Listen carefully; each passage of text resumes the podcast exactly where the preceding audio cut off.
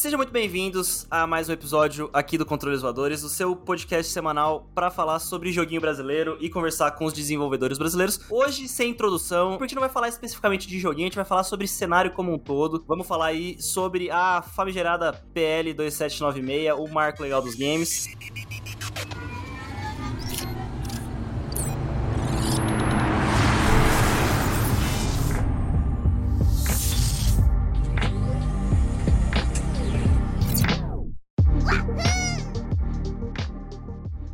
Isso eu tô com uma galerinha muito legal, é, não do Marco Legal, mas uma galerinha muito legal, para falar sobre isso aqui, um time de peso, pra gente comentar sobre o que, que foi tudo isso, o que, que vai ser nas próximas semanas, nos próximos meses, porque é uma luta que ainda não acabou. Então a gente precisa muito falar sobre próximos passos, sobre é, como a gente precisa continuar pressionando para que esse texto seja muito melhor escrito e tudo mais. Mas antes, vamos apresentar aqui esse time pesadão que tá no controles hoje. É, primeiro, vamos por ordem alfabética aí. Márcio Filho, que é diretor lá da GF Corp, atual presidente da Ring, né, a Associação de Desenvolvedores do Rio de Janeiro, e formado também em Direito pela Universidade Federal Fluminense, é isso, né, o FF, o FF, o FF, são dois Fs só. Isso aí. É a... Marcião. Isso mesmo, é a Federal Fluminense. Bem-vindo aqui ao, ao Controles. Dalitoso, galera que tá ouvindo a gente nos controles voadores. Vamos embarcar então com um pouco de controle, mas falando muito do descontrole que foi esse ambiente, muita coisa voando mesmo, que foi essa loucura aí, está sendo, né? Mas acho que agora um pouco mais sobre, sobre controle de fato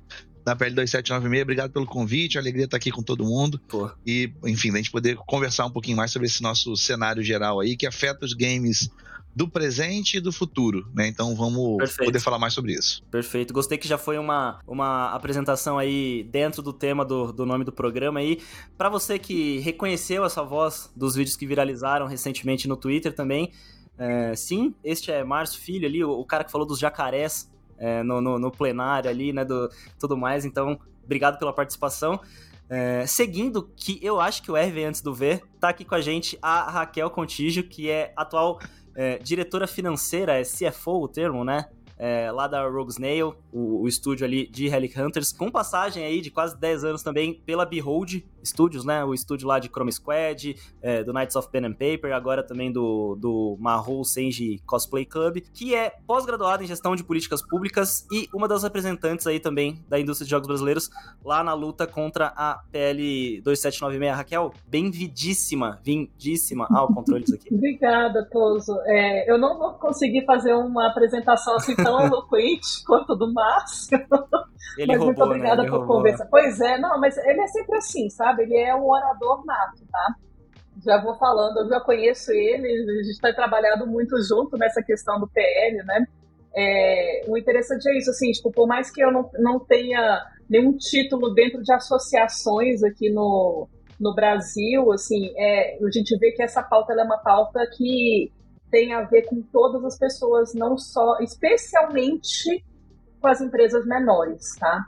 Eu acho que é, é, muito importante a gente fazer. Eu agradeço demais o espaço para a gente conversar a respeito disso, porque eu acho que muitas das empresas, o pessoal que está começando, é, game designers, game devs que estão começando agora na, na indústria, que estão fazendo seus primeiros jogos, suas primeiras empresas, né, montando primeiro CNPJ, não estão entendendo o peso que esse tipo de coisa vai ter na vida deles de carreira. E aí eu acho que é importante a gente falar sobre isso, assim, que tipo, não é um assunto só para ah, associação, para Games, para Ring, para Bring aqui em Brasília. É uma questão que todo mundo do, do setor vai, precisa, é importante para todo mundo, vai afetar todo mundo. Perfeito, perfeito. É, é, acho muito importante você falar disso e, e, você trazer essa visão de fora das associações, como você disse, né? De, de alguém que é de um estúdio, que está também aí no, na, na, indústria brasileira já há algum tempo. É muito legal, vamos falar bastante sobre isso. Vamos falar também sobre essa sua pós de gestão de políticas públicas, né? Que vai ser bem importante também para a gente abordar aqui. Sim. Mas antes, vou apresentar o terceiro convidado aqui, o homem de voz sedosa, músculos fartos, barba cheia ali, nosso querido Otaku Maromba, Vitor de Paiva, fundador e produtor executivo da Garoa Studios, né? O estúdio ali de Cartomante, Stand By Me, Astropig, do Cat Letter Jackets também. Atual diretor de comunicação da Ring e designer de narrativa em projetos novos aí como o Bagdex e também o Debtors Club, jogo novo lá do Mecha Games. Vitão, seja bem-vindo de novo aqui ao, ao Controles. Eu acredito que tem gente colocando política nos meus jogos.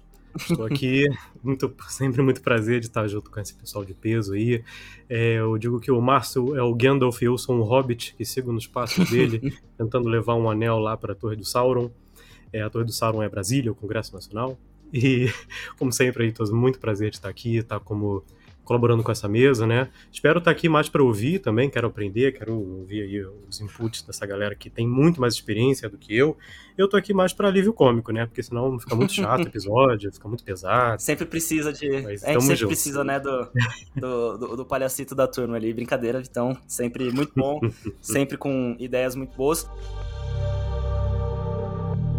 Antes da gente ir para falar, né, de o que é de fato o, o, o, PL 2796, como que foi conduzido todo esse debate nas últimas semanas, queria pontuar primeiro a, o lance da cobertura, né? O, o Rick Sampaio, quando ele fez lá é, a primeira thread ali que viralizou, recortando, né, os trechos de falas ali do Márcio, da Ivelise também, e, e, colocando isso no Twitter, ele, ele, falou, né, que ah, não tinha nenhum é, veículo especializado brasileiro cobrindo isso. Eu não fico surpreso, né, com isso, assim, eu realmente não... Tirando, assim, o Drops, eu, eu não consigo lembrar de outro site brasileiro, especi... né, dito especializado em, em videogame, assim, que faça uma cobertura um pouco mais ativa, né, do cenário político. Mas eu acho que a gente tem que parabenizar isso, né, parabenizar o Drops e o Rick por essa primeira cobertura necessária das coisas, mas eu acho que a, a, importância é a gente manter esse debate vivo, né? É, eu vi que depois disso, depois dessa dessa, desse primeiro contato dele, desse primeiro contato deles, né? Ali, hahaha. primeiro contato. O Overloader também falou sobre isso em um dos, né, dos, dos episódios de cobertura diárias deles ali. Aí já teve um texto no IGN também falando com, com o pessoal, teve texto no BuzzFeed. Então, eu acho que o importante é a gente espalhar as informações corretas, né? Que é as informações que vocês vão trazer aqui, que vocês trouxeram é, ao longo dessas, dessas duas semanas, pra, como a Raquel falou ali no começo, né? Pra melhor amparar o desenvolvedor que tá chegando agora, né? Que tá chegando no meio meio dessa loucura aí, é, sem entender muito bem. Hoje, inclusive, eu, eu, eu pude fazer uma palestra ali na, na, na, PUC aqui de São Paulo, pro, pro curso de jogos digitais, e eu comentei sobre isso e a galera tava meio nessa, sabe? Tipo, o que, que é isso, né? O que, que são as associações? É, ainda falta muito chegar é, no, no, desenvolvedor que está começando todas essas informações, né? Eu não sei se vocês também têm alguma opinião sobre essa parte da cobertura é, política, se vocês esperavam um pouquinho mais desse, dessa mídia especializada brasileira falando sobre isso, ou se, tipo, meio que vocês já esperavam esse, essa postura um pouco menos é, ativa, né? Desde o começo. Quem começa comentando? Ou eu perguntei, eu começo, né? Vamos lá. Pode começar você. Pode falar. Eu tinha, eu tinha uma expectativa, ela era ruim. Uhum. E ela conseguiu se comprovar pior ainda, né? É, para poder o pessoal entender, eu tô nesse setor há formalmente, né, empreendendo no setor de jogos há 16 anos. E durante esse período eu inclusive tive, né, editei um canal, né, um site, na época não tinha YouTube, não tinha essas coisas.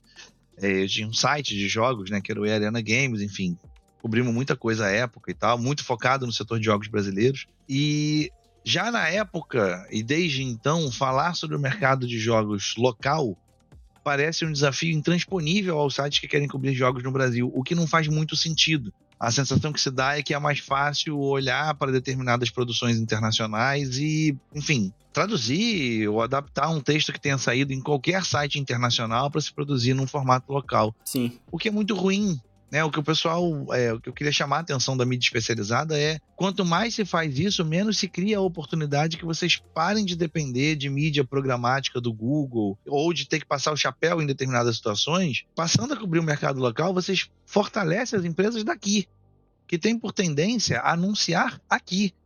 E aí, assim, com quem vocês vão chegar nos donos que estão aqui no Brasil? Em Brasília, estão em São Paulo, estão no Rio, estão no Ceará, estão no Rio Grande do Sul. Né? O norte a sul do país tem, tem desenvolvedor de jogos, tem associação regional de jogos. Então, assim, é fundamental que, que a imprensa dita especializada é, olhe para o lado, é, mexa a cabeça, sabe? É, uhum. Tá olhando só para a tela do computador no que está lendo lá fora. E eu não estou dizendo que, num primeiro momento, a notícia sobre o meu jogo vai dar mais view do que o, a, o lançamento do novo Nintendo Switch. Veja, a gente também tem noção do que a gente está fazendo, né? Mas um site também não vive só de falar de um único tema ou dos grandes temas. Não tem notícia desse post todo dia. Então, quem se dedica, especialmente quem se dedica a fazer hard news, né, notícia diária, tinha que olhar um pouquinho mais para dentro do país, tinha que olhar um pouquinho mais o que está rolando aqui. a gente tá todo mundo no Twitter, tá todo mundo nas redes sociais de uma maneira geral. Não é tão difícil assim chegar às empresas brasileiras. E aí, assim, é, a partir do olhar, então, para as associações regionais, mais grave ainda.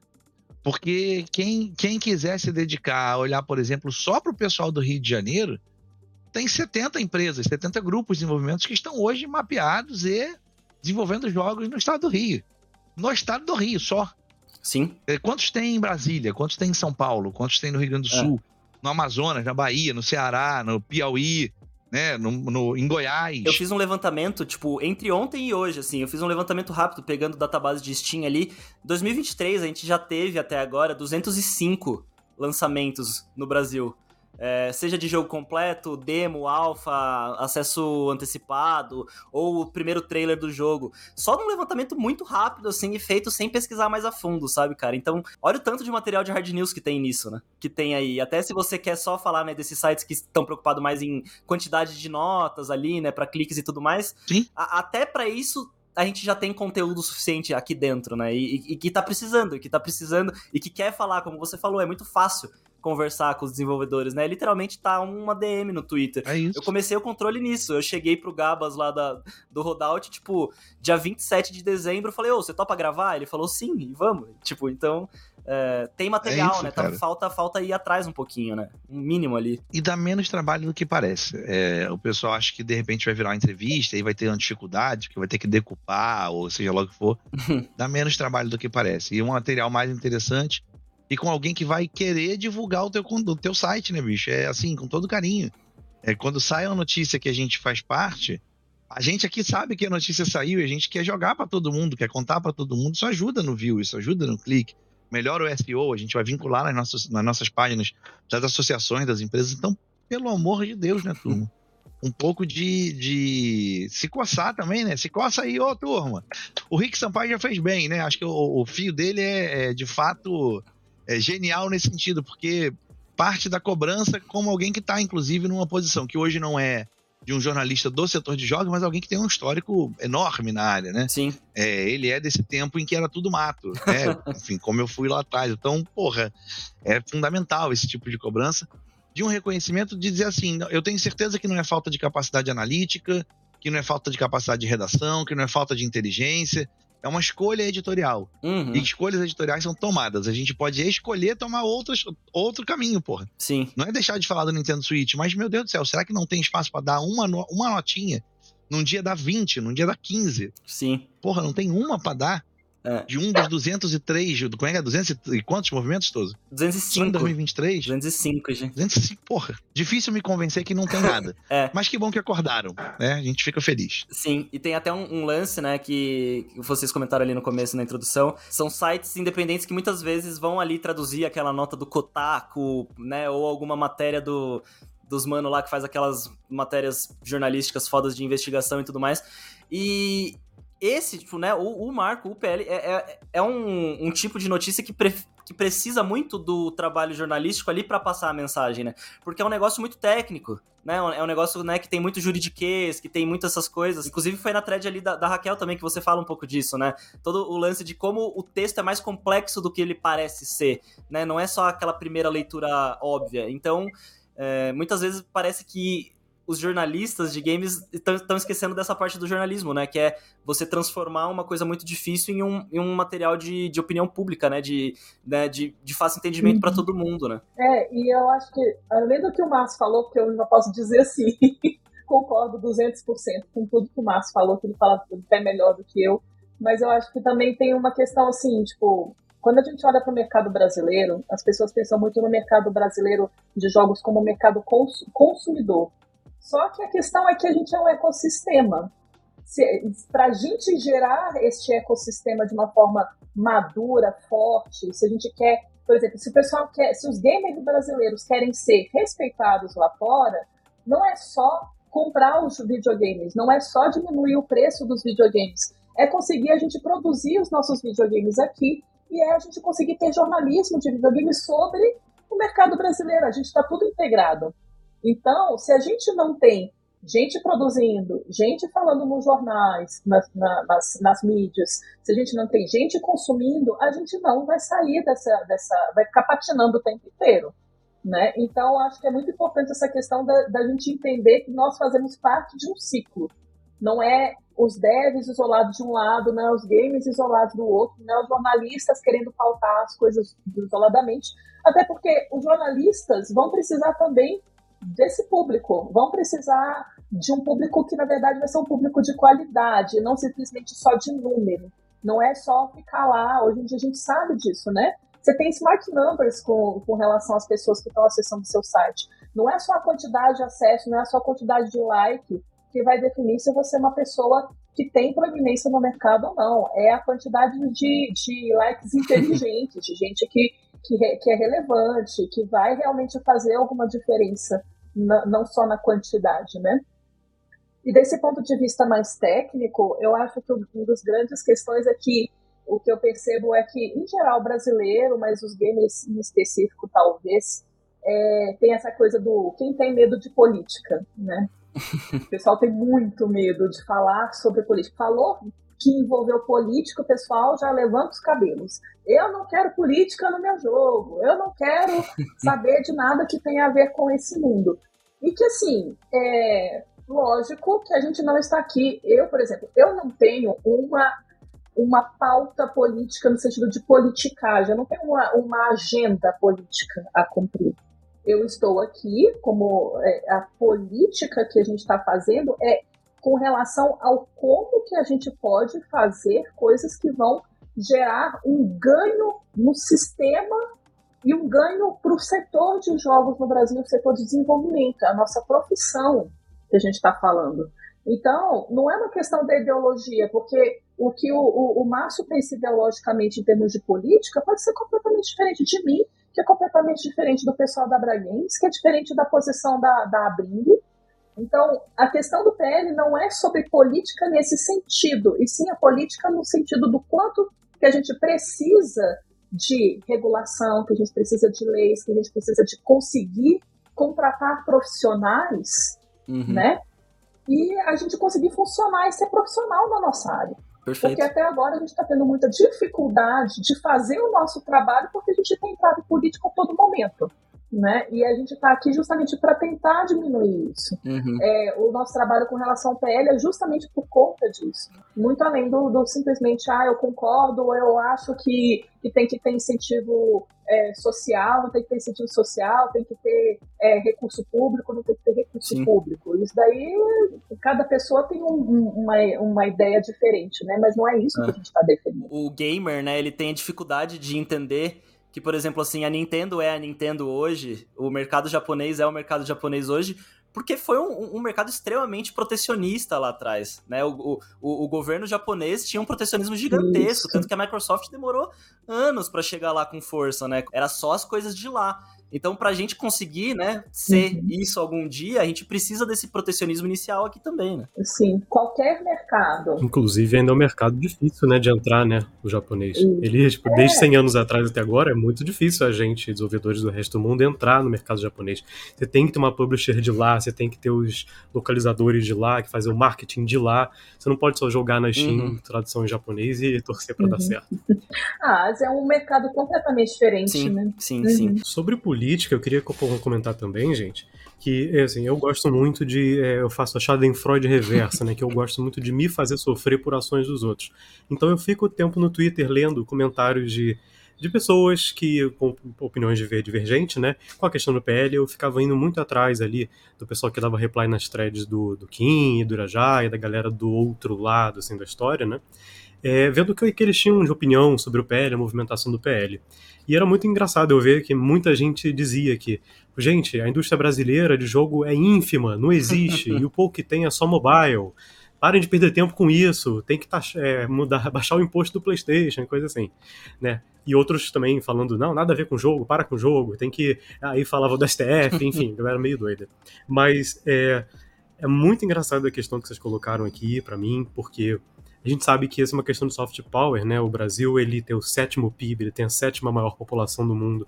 É uma população extremamente criativa, acostumada à diversidade e a produzir coisas incríveis nessa diversidade, com uma cultura vasta num país continental, assim, que nem Índia, China, sabe? mas muito limitado nas suas produções e no que alcança, né? Por conta desse pensamento que não é não vou dizer que ah, é o viralatismo, porque isso não é culpa do povo, tá? Isso não é o brasileiro é culpado por se limitar. Isso é uma coisa que vem top-down, isso é uma coisa é falta de estímulo governamental, reprodução de um pensamento imperialista, colonial que vem do norte global, e que, enquanto lá prega ah, liberalismo, Estado mínimo, lá o Estado apoia, lá você vai ter é, dinheiro estatal entrando em peso para Hollywood, para divulgar os filmes e a produção nacional deles da Europa, para tudo quanto é canto do mundo. E aqui a gente fala que edital é uma mata ainda. a gente fala, às vezes até dentro do próprio setor da cultura, outros produtores é, culturais. Cota de sala, cota de sala é um absurdo. Né? Cota de sala é um absurdo, é porque filme brasileiro é ruim. Todo mundo conhece aquela figura do pai que tá lá sentado vendo televisão, e aí quando vê uma coisa brasileira já troca de canal, tá ouvindo rádio, quando a música é brasileira troca. Uhum. é o Renan dos Estados Unidos Unidos no choque de cultura. E, e, isso, isso é que é um pensamento pernicioso que a gente está vinculado e que a gente tenta combater. É todo o modus operandi, é todo o status quo que a gente tenta ir nesse contra nesse momento, né? E na posição de indie, também nos falta muito recurso para fazer isso. Então a gente está na, na, na, política também, né? É atacar de todos os frontes, né? Atacar bem omnichannel. A gente faz aqui a produção de um lado, a gente fala com a mídia especializada de outro e tenta desenvolver mais esse alcance. E fala com, lá na política também para fazer os recursos virem, para fazer a divulgação vir. Mas é isso, sabe? Perfeito. Só uma, uma coisa que o Vitor falou que, que eu acho que é importante a gente ressaltar. Inclusive, a gente tem que mudar muito essa visão de achar que cultura é uma coisa que vai acontecer por brotamento espontâneo e que de repente você vai ter uma Hollywood entendeu? Sim. Porque, na verdade, é, os países, por exemplo, os países em termos de cultura, os que são mais avançados, os que mais são bem, como eu posso dizer assim, que são considerados os bem-sucedidos justamente nessa questão do soft power, de se tornar potências, de ser uma referência no mundo, são, as, são os países que, primeiro, mais investem em cultura, porque entendem a, a, a necessidade disso, que os governos fazem investimentos pesados em cultura, e fazem isso de uma forma a dar muita liberdade aos artistas. Inclusive tem assim, por exemplo, alguns dos países é, de ponta da Europa, recentemente, que estão trabalhando com cultura, já estão trabalhando com essa ideia do, da cultura num sentido de financiar os artistas e não cobram absolutamente nada deles, nem prazo do quanto que eles vão entregar aquela arte que eles estão que está sendo financiada. Para você ver o nível da coisa. Por quê? Porque eles entendem que é, a necessidade do, da liberdade criativa, ela é e do tempo de produção criativa, ele é essencial para você criar uma boa arte. Então, tipo, a alta arte, ela leva tempo para ser feita. Ela precisa de ter uma de ter uma flexibilidade na forma dela fazer. E isso é um negócio que, que é de ponta, mas ao mesmo tempo que as pessoas têm muita dificuldade de entender, tipo, porque acha que, que você vai produzir é, filmes é, hollywoodianos é, simplesmente pegando financiamento privado de, de fulano, ciclano e beltrano. Né? Não é assim.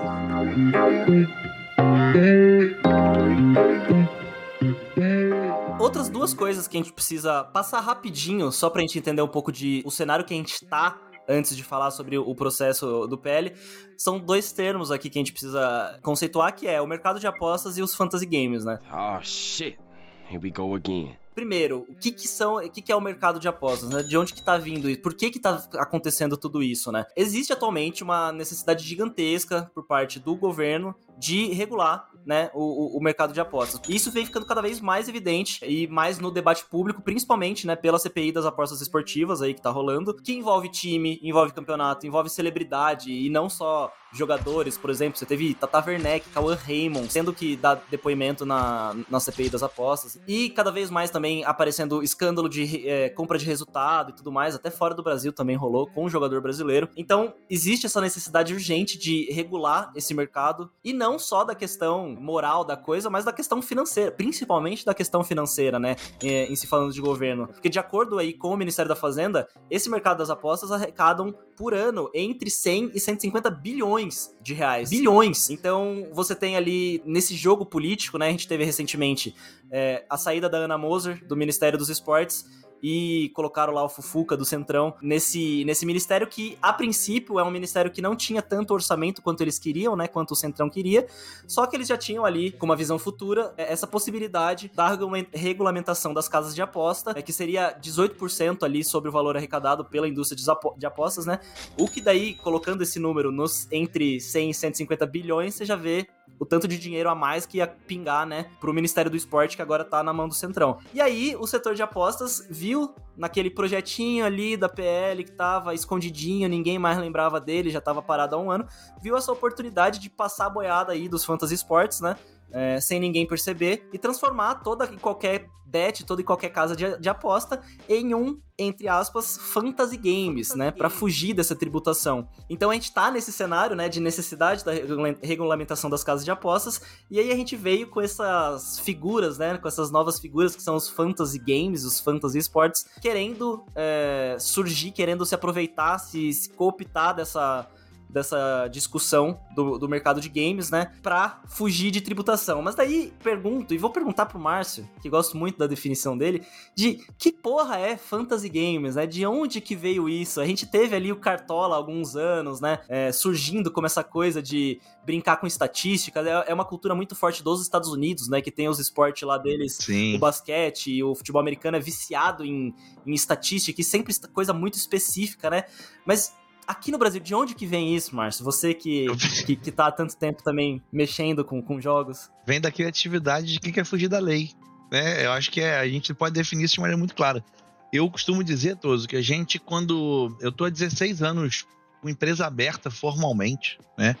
É, então, enfim, empregando gente, pagando imposto, né? Fazendo as coisas que a gente tem que fazer enquanto empreendedor, enquanto empresário aqui no Brasil eu produzi ou co-organizei alguns dos principais congressos e simpósios acadêmicos da América Latina no setor de jogos, o Congresso da Sociedade Brasileira de Computação, o Simpósio Brasileiro de Jogos e Entretenimento Digital, recebendo gente do planeta inteiro. Esses congressos acontecem, o, o CSBC acontece há 43 anos, o Simpósio Brasileiro de Jogos e Entretenimento Digital, conhecido popularmente pelo nome de SB Games, acontece há 22 anos, salvo o melhor juízo. E assim, procure nos anais destes congressos se em algum momento, alguma tese, algum artigo, short paper, full paper, é, a, trabalho pré-análise, pré pré-revisão, em algum momento o termo fantasy game existiu. Porque vai, eu posso estar mentindo. Então entre, por favor, no site csbc.org.br, sbgames.org.br. Vai lá, vê nos anais do Congresso. Se em algum momento né, esse termo existiu eu vou ajudar quem está com, com preguiça de pesquisar. Nunca existiu, nunca existiu. o termo de verdade para isso é Daily Fantasy Sports, né? No caso do Rei do Pitaco. No caso do Cartola FC é o Fantasy Sport mesmo, né? Que o resultado dele não é diário, não tem movimentação diária do que está acontecendo, ou o saque do resultado não é diário, né? E assim, a, gente tem que ter clareza do que está acontecendo, né? Por que estão botando game junto com Fantasy, eles chamaram de Fantasy Game, mas o nome da associação é Fantasy Sport, né? Associação Brasileira de Fantasy Sport, ABFS. Que eles dizem que não que é estão de, defendendo a mesma coisa que nós, mas assim, eles não têm um dado do setor para citar. As pesquisas que eles citam em todas as entrevistas, alô, turma do, da, da ABFS, tenham pelo menos a dignidade de dizer a fonte das pesquisas. A fonte que vocês citam para o setor de jogos eletrônicos é da Abra Games, Associação Nacional de Desenvolvedores de Jogos, que é contrária à aparição dessas figuras, dessa, né, dessa aberração de tal de fantasy game, essa coisa, esse termo criativo para fugir da lei, é, é, é, eles são contrários. A Abra Games é contrária. Aliás, a Abra Games e as 17 associações regionais né, que lidam sobre desenvolvimento de jogos no Brasil são contrárias ao termo. Ninguém que trabalha com desenvolvimento de jogos no país é favorável. Porra, é o marco legal dos jogos que não serve aos jogos. A gente pode mudar de nome, né? Então vamos fazer. E é bom que o Irajá, inclusive, reconheceu isso, né? O a Vossa Excelência, o senador Irajá de Abreu. Ah, ele não gosta do sobrenome porque vincula ele à mamãe dele, a Cátia Abreu. Desculpa, não era para falar. o senador Irajá, né? Lá do Tocantins, do PSD do Tocantins, é, ficou tão chateado com, que, com a nossa vontade de continuar debatendo democraticamente o processo, sugeriu em plenário: vamos tirar os games do marco legal dos games. O próximo passo dele é sugerir o cachorro-quente sem salsicha. O queijo quente sem queijo, né? A sopa, a sopa de pedra, né? Você bota. Toca, Tocantins bota- sem palmas, né? Tocantins sem palmas, é isso. Vamos botar água, pedra, aí você bota cenoura, batata, chuchu, né? O tempero, depois você tira a pedra no final. Diz, não, mas é sopa de pedra. A gente vai só tirar a pedra aqui pra não atrapalhar servir. Porra, que papo é esse? Então o que eles estão. O que tá muito claro, né? O que tá produzido como efeito é de fato criar um termo novo. Eles não são isso, eles não são fantasy game, esse termo não tem parâmetro na história do, do setor aqui no Brasil, na América Latina como um todo. Lá fora, o parâmetro correto é o Fantasy Sports, ou Daily Fantasy Sports, né? Que eles reconhecem usando no nome da sua própria associação representativa e que, na verdade, serve para disfarçar o que eles são na prática. É aposta. Sim, Né? sim. É aposta. E é o que eu falei ali, que é o, o lance do surto que vem sendo esse mercado de apostas, né? Porque você, a gente falou, né? Ali o Cartola, né, sei lá, acho que foi 2009. Eu lembro, acho que de campeonato de 2008, 2009, começar o Cartola ali, que era aquela coisa, você fazia sua conta de graça, participava das ligas, ganhava uma TV se você tivesse ficado em primeiro. Beleza, só que daí de uns anos pra cá, daí começou a virar pago, aí começou pra você entrar em outras ligas, você já tinha que pagar uma mensalidade, sei lá o quê. A gente chegou num, num nível de que a Copa do Brasil chama Copa Betano do Brasil. Você tem um, um bagulho de apostas que é patrocinador master, patrocinador principal de um campeonato e de vários campeonatos. 39 dos 40 times de Sim. futebol do Brasil que estão nas principais séries, né, as principais divisões, a Série A e Série B, são patrocinados por empresas de bet, né, de apostas. Uhum. Se você for ver as aquelas placas, né, de mídia que ficam atrás dos gols, É tudo é bet. não raro todas as placas de mídia são bet. Né, isso do maior esporte do, do país, assim. Eu ia falar isso, assim, patrocinar um time de futebol, especialmente no espaço do peito, né, que é o tal do patrocínio master, né, é, pode custar 100 milhões de reais ao ano. 100 milhões de reais. Tem alguma coisa acontecendo que a gente não foi convidado, né? Sim. Como dizia lá, a música não me convidaram para essa festa pop. Ah. Então, assim, o que que tá acontecendo que o país tem o terceiro maior mercado, segundo constam nas pesquisas internacionais, é o terceiro maior mercado de apostas do planeta, a partir das bets. O principal esporte do país está dominado por essas empresas que investem na casa dos bilhões de reais para poder patrocinar o futebol brasileiro.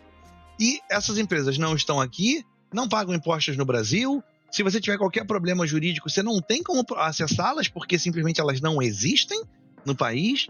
E tão bravas que a gente está querendo dizer assim: oi, querido, para funcionar nos Estados Unidos, você tem que abrir nos Estados Unidos. Para funcionar na França, você tem que abrir na França. Para funcionar na Índia, você tem que abrir na Índia. Para funcionar na China, não, não pode. Mas, enfim, se para funcionar onde quer que seja, você tem que estar aberto no país. Então você tem que abrir aqui no Brasil, irmão. Aliás, é, dado curioso, fun fact: é, o Rei do Pitaco não está no Brasil. O Rei do Pitaco é, neste momento, depois de investido por fundos internacionais, uma empresa norte-americana. Eles são uma LLC, uma Limited Company. Uma LLC. Sim. Estão querendo regular o que, que é o mercado de jogos brasileiro. É. De um negócio que eles não são, num país que eles não estão. Quer dizer, é realmente de explodir a cabeça, né? É, dizendo, dizendo que vão criar empregos dentro do país, sendo que, tipo, isso que eu acho curioso, eu fico pensando, mas que funcionários são esses que trabalham para o Rei do Pitaco no país? Porque eu não conheço São os ninguém. robôs da Rei do Pitaco. Eu sou o robô da Rei É? do Pitaco. É, é tipo, poderiam, é, é, eles, é, dizendo assim, é, tá, olha, até poderia, mas para você contratar pessoas, criar empregos, empre- é, empregos no Brasil, eles teriam que abrir um CNPJ no Brasil. Né? E CNPJ de É. quê? De jogo? Porque não tem. Não tem. Tan, tan, tan.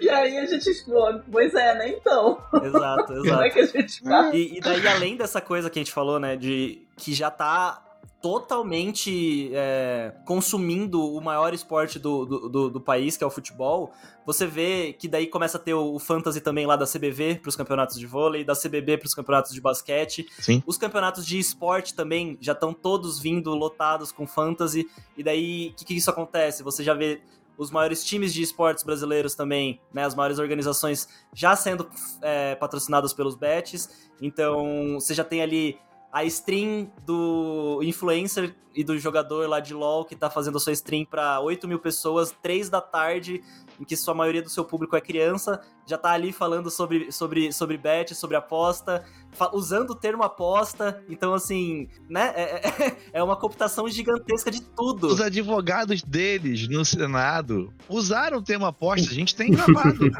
Porra, eles, tem um ato falho muito sabem, bom, né? Eles sabem quem, o que é. E tem uma coisa importante, Toso, nisso que é o seguinte: na verdade, a gente realmente não foi convidado para essa festa pobre pelo seguinte: essa discussão que você acabou de levantar não é de agora.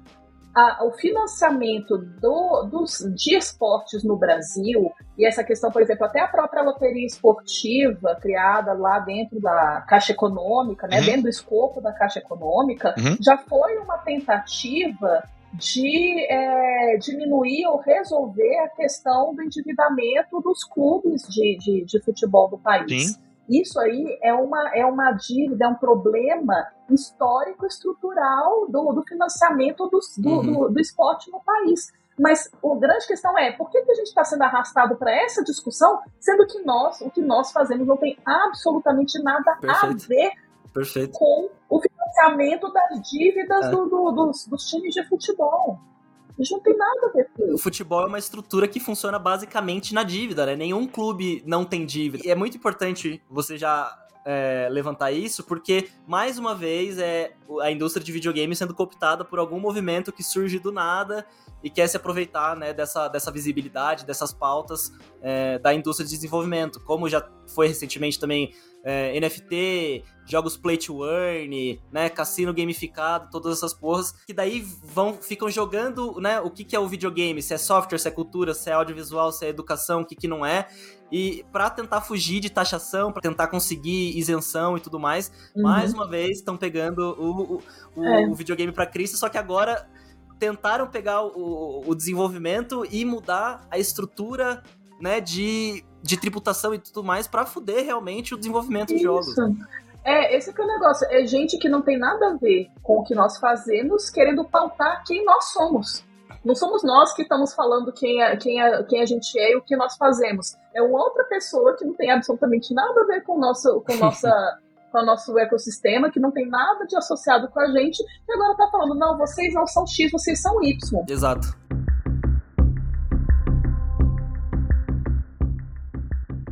Agora vamos pro filé, né? Vamos falar dele, o Marco Legal, o PL 2796.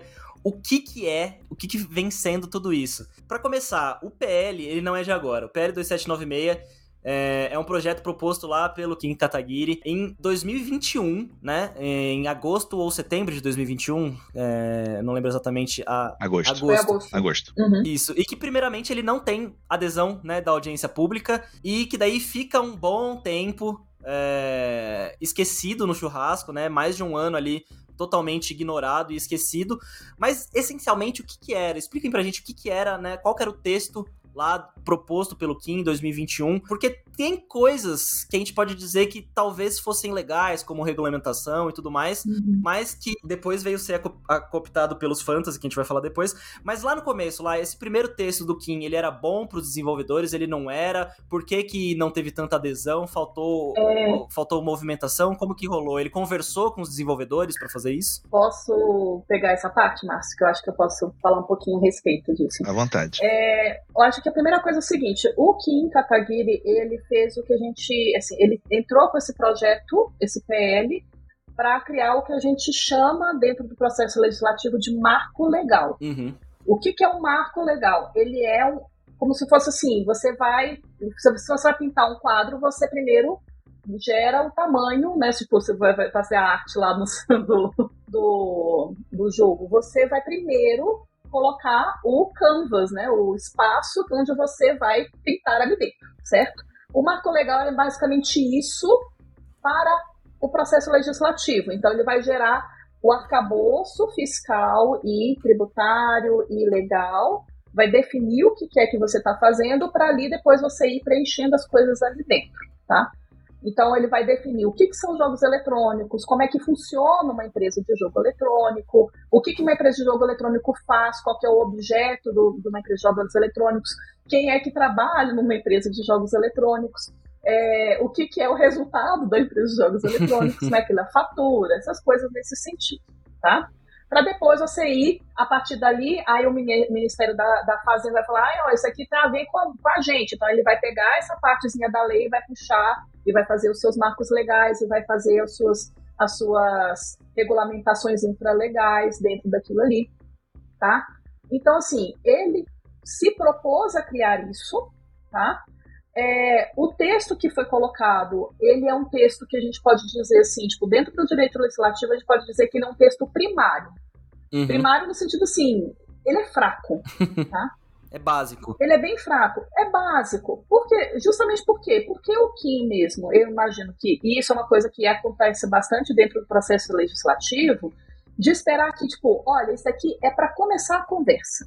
Então a ideia é que você passe por várias comissões aquilo ali e que a partir do momento que aquilo vai passando nas comissões e que, e que pessoas do setor, que nem eu e Márcio, são chamados para falar, explicar como é que funciona uh, o setor e tudo mais, vão aí vão, vão colocando emendas dentro desse PL para que ele se torne mais estruturado, funcione melhor, até ele chegar num, num formato que ele vai funcionar melhor para a indústria, tá? Ele colocou o PL, beleza. Eu, qual que era o objetivo dele com isso? Provavelmente ajudar, assim, tipo, ter uma ideia de que eu, eu, eu, eu quero me aproximar do público gamer do país. Eu quero que o público gamer me, me veja como representante dentro do Congresso de pessoas que, que gostam de jogos e que querem diminuir impostos do seu, do seu é. PS5, entendeu? Que querem fazer com que a indústria cresça. E ele sempre fez questão de se colocar nisso nas Exato. campanhas, né? De ter essa coisa do Kim Doteiro Exato. e dele fazer os vídeos é, cringe lá. Mas aí tem alguns problemas. Por quê?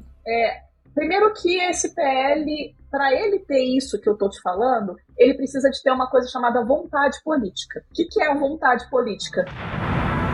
Telecurso 2000. Os outros parlamentares têm que ter interesse em falar e tratar aquele assunto. Uhum. Enquanto não tem interesse de, dos parlamentares, acontece o que aconteceu. O texto fica lá engavetado. E vai ficar lá mofando uhum. até alguém falar: hum, isso aqui é interessante, vou, vou puxar as pessoas para falar a respeito disso. Ninguém tinha puxado ninguém para falar a respeito disso, então ele ficou lá parado. Basicamente isso. Só que tem alguns problemas nesse texto inicial, Sim. que é, primeiro, como ele já é primário e ele não sofreu nenhum tipo de emenda em todo esse processo que a gente tá, vai, vai começar a falar agora, então ele não foi alterado. A única alteração que ele sofreu foi justamente a inclusão do Fantasy Games na história. É, ele tem alguns problemas. Então, primeiro, que a definição dele do que, que é jogo eletrônico, ele ao mesmo tempo restringe a gente e faz com que a gente seja qualquer coisa porque ele coloca lá que é um programa de computador ou um site é, que você que é controlado pelo que ele tem uma interface e que é controlado é, pelo input do, do, do, da pessoa que está que tá interagindo ali com a interface.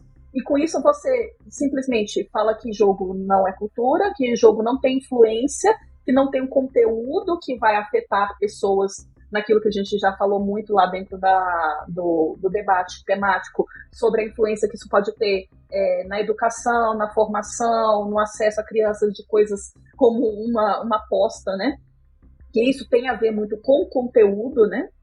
Do, daquilo, então assim, tipo, já não são considerados como cultura. E ao mesmo tempo, do jeito que está escrito, até um texto, até um, um, um, processador de texto tipo Word é considerado jogo. Uhum. Então já começa por aí. Sim.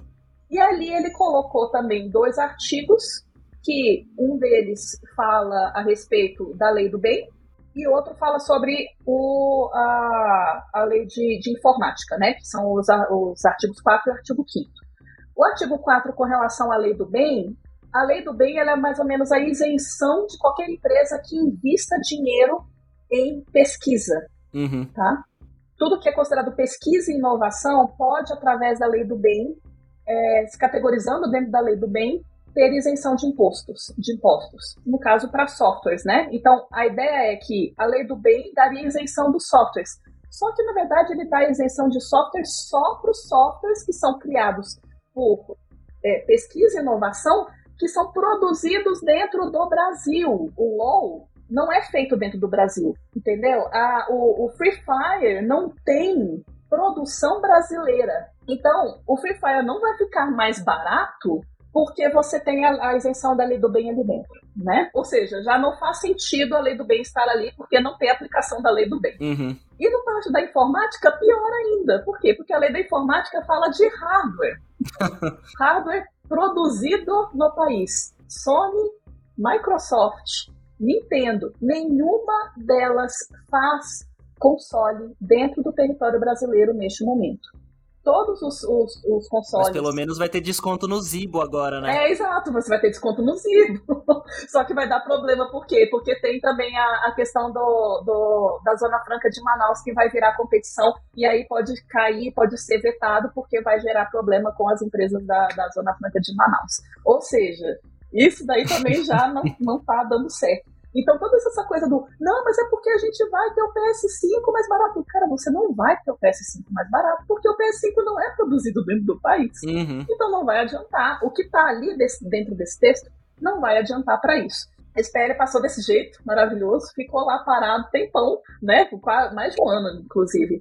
Até um dado momento que foi justamente na época que começou o papo dentro do governo para taxar as bets e as casas Perfeito. de apostas no Perfeito. Brasil durante já a campanha, né, pro segundo turno ali no meio de outubro, quando uma das é. plataformas do Lula era a taxação, né? Aí vem o requerimento de urgência lá para voltar o PL para discussão, né? É, é isso. Ah, já começou um pouquinho antes do que isso, tá? Mas uhum. o que, que foi que, assim, tipo, o movimento mesmo ele começou ali para, se não me engano, para agosto, setembro, que eles começaram ah, a montar o PL, tá? Mas aí eles colocaram esse regime de urgência e aí a gente teve uma coisa, assim, muito escabrosa dentro do processo legislativo que eles fizeram, que foi um movimento que durou, foi o quê? Eu acho que o máximo que sabe foram tipo umas 12 horas, tá? É. Entre todas essas coisas acontecer em 12 horas. Só para ajustar no tempo, né? Então a gente está falando de agosto de 21, projeto é, protocolado na Câmara pelo Kim. De setembro a novembro de 2021, ele corre nas, nas comissões especializadas ainda que falte passar em algumas importantes, mas enfim, ele corre em quatro ou cinco comissões especializadas. Vai à mesa diretora aprovado por todas as comissões sem debate, não teve audiência pública, não teve participação de ninguém. Uhum. Sequer sugestão de emenda nos espaços. É, ninguém estava interessado. Isso é. não, simplesmente não existia não existia. E aí ele vai à mesa diretora, fica dormindo até 3 de agosto de 2022, ano eleitoral e começo do período eleitoral, Isso. portanto. Onde o que impede no dia 3, faz um requerimento uhum. de tramitação em caráter de urgência ao projeto, ou seja, é, isso é um instrumento legislativo que vai fazer com que o projeto não vá mais a nenhuma comissão e seja votado o mais rapidamente possível no plenário da Câmara, né? Então, isso, esse requerimento é atendido no dia 4 de agosto. Uhum. O projeto não ganha nenhum relator durante esse período, até a data, até o iníciozinho de. Perdão, até o finalzinho de, de setembro de 2022. Por quê? Porque em 26 de setembro de 2022, a Associação Brasileira de Fantasy Esportes é fundada. A reunião de fundação deles, o estatuto deles, é assinado no dia 26 de setembro de 2022. Eles só se registram formalmente em cartório no dia 13 de janeiro de desse janeiro ano. Desse ano. Por que, que eles demoram quatro meses, cinco meses para se registrar? Fica a dúvida para o ouvinte tratar com a, sua, com a sua própria inteligência, com o seu próprio sentimento. Mas eles demoram quatro meses sem terem um registro formal. Eles têm o um estatuto, mas ele não está formalmente colocado no, no, em cartório. Em 19 de outubro acontece a nossa loucura. Uhum. Essa, esse ponto que a Raquel tinha uhum. chegado. Não sei se você quer continuar, Raquel, a partir daí. Sim. Mas só poder botar as datas em ordem, né? Só o pessoal poder pegar. É, mas aí essa parte mais, assim, que é a, a mais. a mais suculenta da história, eu, eu, eu conheço com mais detalhes. que foi basicamente o seguinte: nesse dia, que foi dia 19 de outubro, se não me engano. Perfeito, exato. De manhã cedo, é, ele vai para é, é, é, ele vai a plenário mesmo ou é numa comissão? Não lembro se foi numa comissão. Comissão, ele está na mesa diretora, tem um relator que é ah, o Darcy tá de Matos. Diretora. Uhum. Ele pede a retirada do requerimento de urgência. Isso, é o Darcy de Matos. Leva para é, tributação e finanças. Ele é porque o, o, o de Matos ele era tava, ele estava presidindo naquele dia. Ele pede para retirar o pedido de urgência deste PL, o PL pede de urgência, uhum. aí ele leva direto para a comissão de finanças, onde ele era presidente. Dentro dessa comissão, ele coloca uma emenda que, coloca, que insere o Fantasy Games dentro do projeto, altera o texto do projeto, aprova dentro da comissão essa, essa emenda, então o texto novo sobe no mesmo dia para plenário e volta com urgência no mesmo dia e é votado e aprovado no Game dia. Shark é o Game Shark do processo político, basicamente. né? Porque, É. em resumo, né? o- em resumo do que é isso, é isso. Exatamente. Eles literalmente tentaram fugir dessa ideia do processo de regulação das bets, tentando passar por baixo dos panos e, né, quando toda a visão política tava ali sobre debate de segundo turno, eles tentaram simplesmente usar esse, essa cortina de fumaça para passar o projeto com uma emenda nova. né? E outra, todos, eles usaram também, do- tipo, você percebe que eles esperaram para estar no último momento.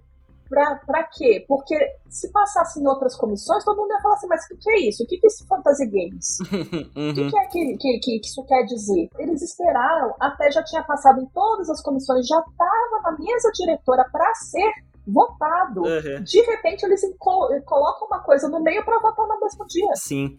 Ninguém teve tempo nem de ler o que, que é que estava sendo votado. É tipo, não, não, assina aí, tá tudo certo, né? Tá, tá, tá tranquilo, assina aí, meu. Pô, eu revisei isso aqui agora, tá show. Pode, pode confiar, confia no pai. Dá no, dá no pai, né? Toque e me voe, como dizia lá o Galvão Bueno. E aí é uma questão meramente opinativa, tá, gente? Aqui, é, Uhum. mas até por uma convocação de, de responsabilidade política, né? Porque a gente tá tomando a coisa a passado e pode ficar uma sensação a quem tá nos ouvindo agora de uma permanência do estado antigo do Kim no momento atual. Uhum. É importante dizer como é que foi a postura dele durante a sessão temática, onde a gente foi debater isso no Senado Isso. e como é que tem sido a postura dele recentemente. Até para não cometer nenhum tipo de injustiça política nem histórica. Importante entender um pouco do que aconteceu nesses últimos 15 dias, né? 20 dias, mais ou menos. Como é que tem sido a postura dele desde então, né? É, a gente faz o debate no Senado, na sessão temática, em plenário, né, no Senado Federal. Uhum. O quem comparece é obviamente convidado, é o autor original do projeto, né? A casa geradora da lei é a Câmara Federal, portanto ele vai até o espaço como autor do projeto. E lá neste espaço ele sobe à tribuna e faz uma retomada histórica do que, que ele viveu em relação a esse processo. Uhum. Ele cita uma procura à Abra Games, Uhum. não era a gestão atual quando ele faz, né, a procura que ele diz que fez. Eu não tô aqui para julgar nem que fez nem que não fez, né, só para poder colocar o dado como composto. E depois disso, depois que troca a gestão e no processo atual da lei, é, a gente tenta as relações, né, tenta conversar, mas uma vez que o projeto é cooptado pelo processo dos fantasy esportes, é cooptado mesmo, é um sequestro. Né? Aquele, aquela reta final ali é um sequestro. Então eles pegam o dia 19 de outubro, a gente teve o tema sequestrado, cooptado. A partir de então, o próprio Kim tem tido boa interação conosco, a gente tem conseguido falar. E desde a sessão temática, onde ele sobe à tribuna e diz assim: olha, ele, ele faz um discurso de 10 minutos, pouco mais. Ele não cita o tema fantasy game, ele não cita o tema fantasy sport. Eu costumo brincar que ele lavou as mãos. Disse: olha, é, o que eu comecei a fazer não era isso aí, não. Era uma parada pra game. É, isso daí não é outra coisa. É, eu não citei fantasy sport em momento nenhum. Tinha tido umas duas ou três falas antes Uhum. que diziam, defendiam o game como uma coisa que fosse só tecnologia, que é uma das nossas críticas públicas ao projeto da forma como ficou. Ele faz uma fala na tribuna, né, do, do plenário do Senado Federal, dizendo o seguinte: eu reconheço essa crítica que vocês estão fazendo ao projeto, concordo com a crítica, e se o governo topar que isso seja é, visto como audiovisual, como depois eu converso com ele, digo, olha, já é audiovisual, o governo já reconhece isso na Paulo Gustavo, o ANE, a Ancine, as regulamentações infralegais, enfim, quem te passou essa informação na época passou de maneira equivocada. Também era outro governo, enfim, né? Uhum. Outras questões. Mas o Kim, desde então, tem tido uma postura muito participativa, muito disponível. Eu tive conversando com ele ontem, trocando mensagens no WhatsApp, justamente sobre o texto que a gente está para apresentar, é, o que, que as associações, de uma maneira geral, se reuniram para poder produzir essas alterações legais, sugerir as alterações legais há um marco que ele, na tribuna do Senado Federal, reconheceu que tinha falhas, que ele reconhecia o mérito naquilo que estava posto pelas associações de uma maneira geral, e que ele não entendia como é que fantasy game, entre aspas, né? Portanto, aqui o termo correto fantasy sport, tinha entrado nesse ínterim, né? De que maneira que isso, isso não é o projeto original dele de maneira nenhuma. Então, acho que nesse sentido, é, cabe destacar que apesar do papel que ele cumpriu, em que possa eventualmente ter tido um objetivo eleitoral, né? E que queria também a- aproveitar, Toso, você tem, todo mundo tem aqui, tem uma vivência política, né, e tal, e você tem uma, uma- uma- um posicionamento político claro, né, em relação a um campo mais progressista e tal, é também falar de maneira muito clara, assim, pra gente também não, não, não entender que pedir voto, que fazer as coisas na direção do voto de maneira populista e incorreta, lógico. Com certeza. Mas você pensar numa lei Com que certeza. isso É, voto, faz parte do jogo político. tá totalmente dentro do jogo. Ele, é, a forma que a gente tem de avaliar se o político vai bem ou mal é no voto, Uhum. né? E aí é isso. Então ele tem que produzir a lei, ele tem que gerir o, o orçamento federal ou do nosso estado, do município. Sim. Ele tem que fiscalizar o executivo ao qual ele está né, nivelado. É isso mesmo. É isso que os políticos devem fazer. Eles devem esperar votos, sim, né, eventualmente em direção a isso. O que eles não podem fazer é mentir pra gente, é fazer um negócio que não, não produz os efeitos que eles estão dizendo que vai produzir. Então, acho que nesse sentido, assim, é, o Kim entendeu, depois de um longo tempo, né? Naquele momento inicial ele não entendia, defen- inclusive defendeu de maneira muito veemente o seu projeto original, mas acho que ele conseguiu entender nesse momento atual que o projeto é, peca, pelos motivos que a Raquel já citou, peca em atender aquilo que, na verdade, ele tem que atender mesmo, Uhum. né? Que é esse, esse ambiente Sim. regulatório Sim. do setor de jogos brasileiro. Fica aquela coisa que parece que era, um, é- era uma ideia na cabeça dele de assim, ah, vou, vou fazer esse projeto aqui pra diminuir o preço do PS5 e conquistar esse povo, só que daí, como que você falou, aparentemente ele não possuía conhecimento sobre, sobre essas coisas, né, sobre esse meio, perdeu, né, foi, foi cooptado também ali o projeto, assim, tipo, reconheço que esse é o jogo político, mas é até perigoso a gente falar que isso é um jogo político, porque daí Uhum. os fantasy sports vão querer vir cooptar essa. Não sei. Política é um jogo, gamificação, não. Né? Complexo, complexo Ah, aqui a é, a gente fala. gamificação da, da política. É um jogo político, punhos de repúdio, um jogo político. É uma coisa também que eu acho que é importante a gente relembrar, assim, na verdade relembrar não sei, porque eu acho que muita gente não sabe, que esse negócio, assim, tipo, o fato do, do, do PL é, estar com esses problemas todos que eu estava falando lá no princípio, o próprio Kim e, todos, e qualquer, qualquer político com experiência sabe disso. Jogo, esse processo político, ele é coletivo. Se espera que você vai ter um monte de emendas, que você vai mudar, que você vai, vai, vai debater ali, que você vai ter discordâncias. Isso é natural. Então, assim, ni- ninguém pode falar assim que o Kim esperava que não ia ter mudanças no projeto dele. Ele devia falar assim, não, gente, se vocês tiverem alguma coisa que vocês verem que não tá ruim, manda as emendas, a gente resolve. E, e- e Uhum. é, tipo, a construção de um texto de uma lei é assim.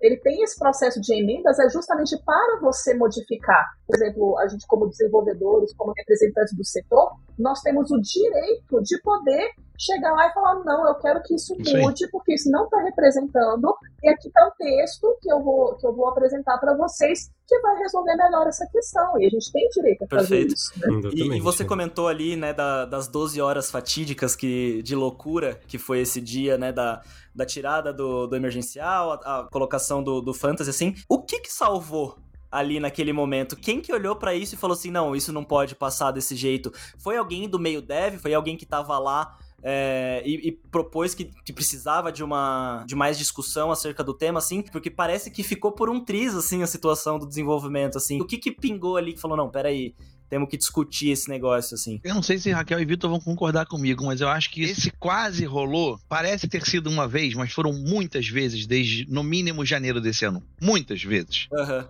É, eu costumo brincar e dizer, Toso, que a gente. Nós estamos lutando contra gente que tem muito poder econômico, muito poder midiático e, portanto, numa derivação típica das democracias modernas e do sistema capitalista, muito poder político.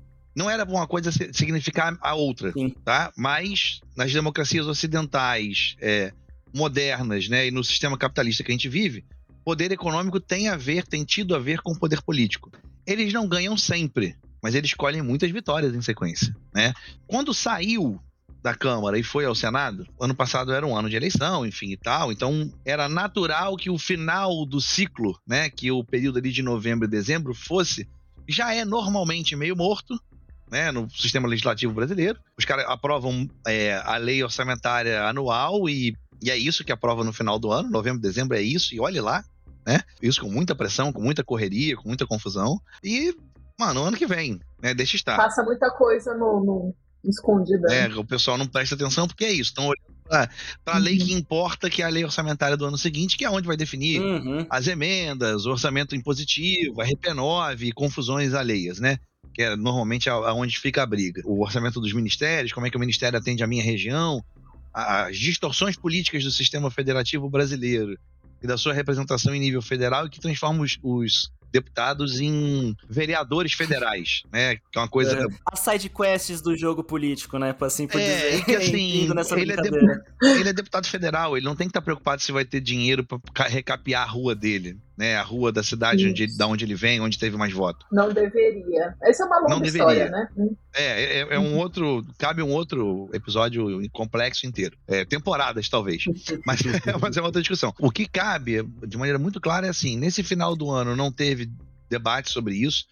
Quando virou o ano, que começa o processo legislativo do ano seguinte, né? É, especialmente com a posse dos novos senadores eleitos ali no início de fevereiro, né? Primeiro de fevereiro, é que o jogo começa para valer. E aí é bom dizer, é, o jogo começa com a gente perdendo de 6 a 0 uhum. Sem força política organizada, sem representação organizada em nível, em nível é, parlamentar, né? Sem interlocutores no Congresso Nacional. Essa é verdade. Não tinha um senador que tivesse nos recebido ainda. Uhum. Então a gente começa perdendo de 6 a 0 com os caras que estão jogando contra a gente. Se fosse uma guerra, é, são os caras com a ponto 50 e, e cheat para munição infinita e a gente com a 38. Só que é o seguinte, a 38 tem seis balas no tambor, meu irmão. Nós temos seis chances de empatar o jogo, a gente só não pode errar. Uhum. E em que pese não é aqui é, nenhuma é, auto-exaltação do grupo que fez, né, vem conduzindo esse processo na ponta, nas regionais na ponta, falando com os desenvolvedores, falando com os estudantes de graduação, de pós, falando com os trabalhadores, falando com os empreendedores tão pouco com a galera que está conduzindo isso talvez de maneira mais visível, né? É, meu caso, de outras pessoas que estão podendo subir a tribuna, né? Estão indo, de fato, aos espaços visíveis, né? É, isso é uma construção coletiva. Eu acho que não tem nem essa fada madrinha uhum. e nem uma data específica. Perfeito. O que dá para dizer de maneira muito clara é que, assim, se a gente for relembrar momentos da história, né? A Raquel leu esse texto meu, eu botei num grupo que está lidando especificamente com, com isso. Se a gente for lembrar de determinados momentos da história, a luta dos aliados contra o eixo, né? Então, o, o nazifascismo, né, é, que tomava a Europa, uhum. contra as forças que se aliam para conseguir retomar aquele espaço, né? Tomava a Europa e a Ásia a partir do Japão, naturalmente, a gente não.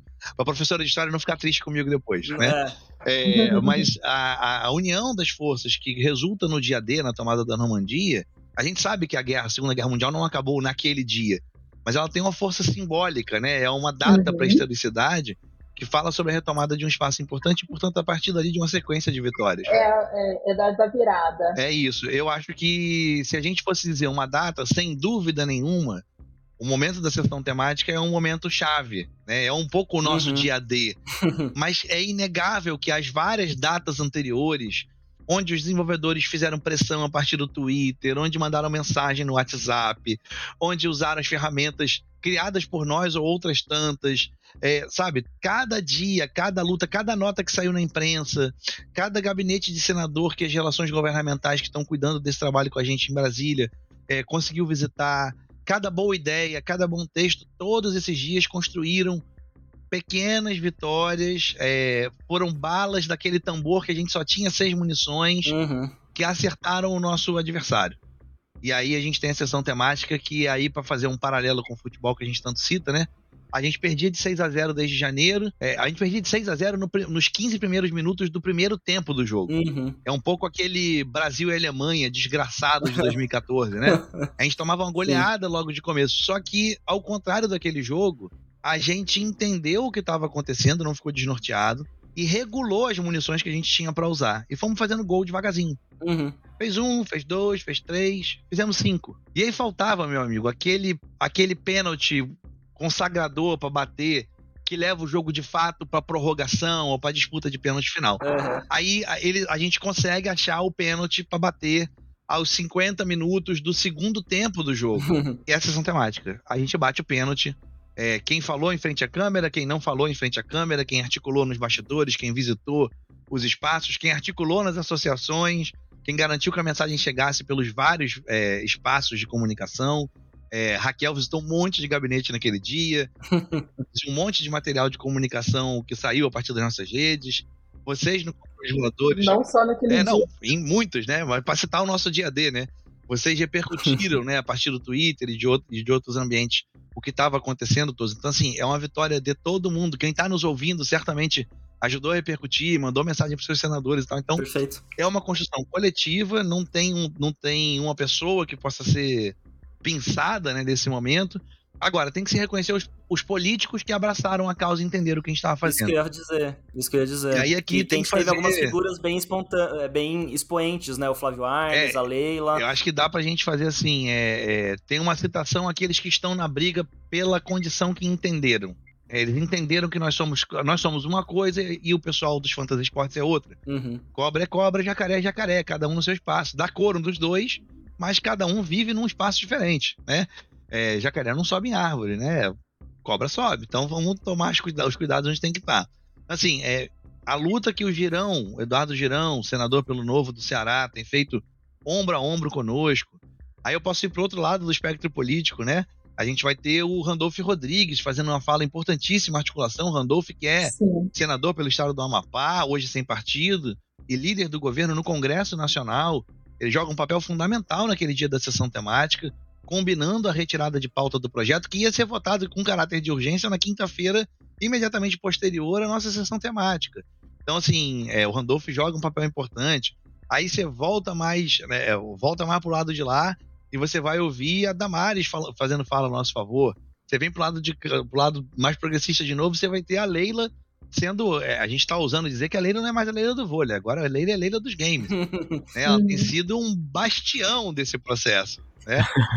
A mulher de fibra, a mulher de garra, né? Já era invocada nas quadras, agora então, meu amigo, ela Maravilhosa. é sensacional. Então, assim, É. Uhum. os nossos louros, né? Nossa, nossa deferência, a Leila, que tem feito um trabalho incrível. Do bom senso, o que é legal todos dizer, e aqui, obviamente, também citar o senador Flávio Arnes, que lutou bravamente para levar a Comissão de Educação e Cultura para onde a gente conseguiu, de fato, levar o jogo. Né? Então, assim, uma responsabilidade, uma serenidade, uma sobriedade no debate, Uhum. é, que só uma figura é, monumental do tamanho do Arnes pode ter mesmo. Então, assim, múltiplos estados, vários partidos, Sim. gente de todas as vertentes. E esses são os Porque- maiores expoentes, desculpa, e esses são os maiores expoentes, mas a gente pode dizer assim, por exemplo, que para antes da sessão temática, só de emendas de pessoas que a gente pautou, que a gente conversou dentro do Congresso, de senadores que a gente eh, foi aos gabinetes para conversar, a gente teve pelo menos 10, assim. Então, é, é uma base bem ampla que a Legal. gente conseguiu, Legal. né, assim, de, de conversar. Aham. Senador Carlos Viana, senador Isalci, senador Messias Jesus, Isso, senador Isalci. Cajuru, senador Romário. Uhum. Dá pra ir com a lista até o final. Senador Zequinha, Uhum. senador Nelson, Nelsinho Trade, Dorinha. Dorinha, a própria Damares, que a gente já citou anteriormente, Marcos Pontes. Assim, é, é muito legal como o tema, é, em que caiba aqui que cada um de nós tenha uma posição política, né, pessoal, mas quando a gente fala de um tema desse, não dá para se arvorar numa bandeira só, né? A gente não pode, o game não pode ser, é, e eu não tô fazendo nenhuma fala despolitizante, não é isso, mas um setor da economia, um setor da produção cultural, ele não pode ser de esquerda ou de direita. As pessoas que produzem ele, sem dúvida nenhuma, podem, né? Podem querer fazer games que falem do Marx ao Adam Smith, sem problema nenhum. Ou ao Mises, vai pra gente ir mais ainda pro lado de lá, enfim, Deus no livre, mas é isso, né? Vamos, a galera pode fazer, não tem problema. Mas a gente, enquanto setor, tem que ser visto dessa maneira. Frente amplíssima. O, o setor pertence ao Brasil. É isso. e que tem todas as de- denominações políticas possíveis, né? Sendo dentro da lei, É isso. não sendo, não sendo fascista, É isso. tá valendo.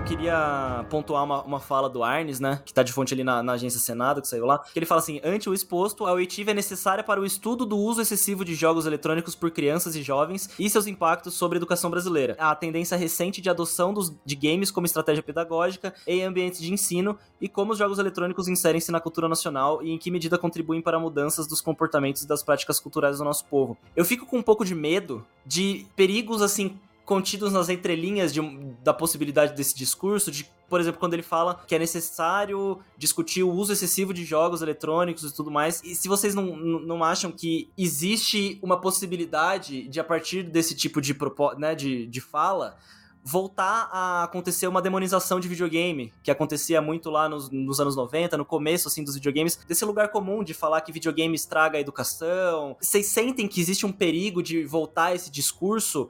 Ou é uma coisa mais, é, mais distante? Vocês acham que não, não, não vai muito para esse caminho, assim? Quando eu li, eu senti um pouco desse medo, sabe? Eu acho que vai depender muito, Toso, é, de como que a gente... Porque a questão é, é, é lá...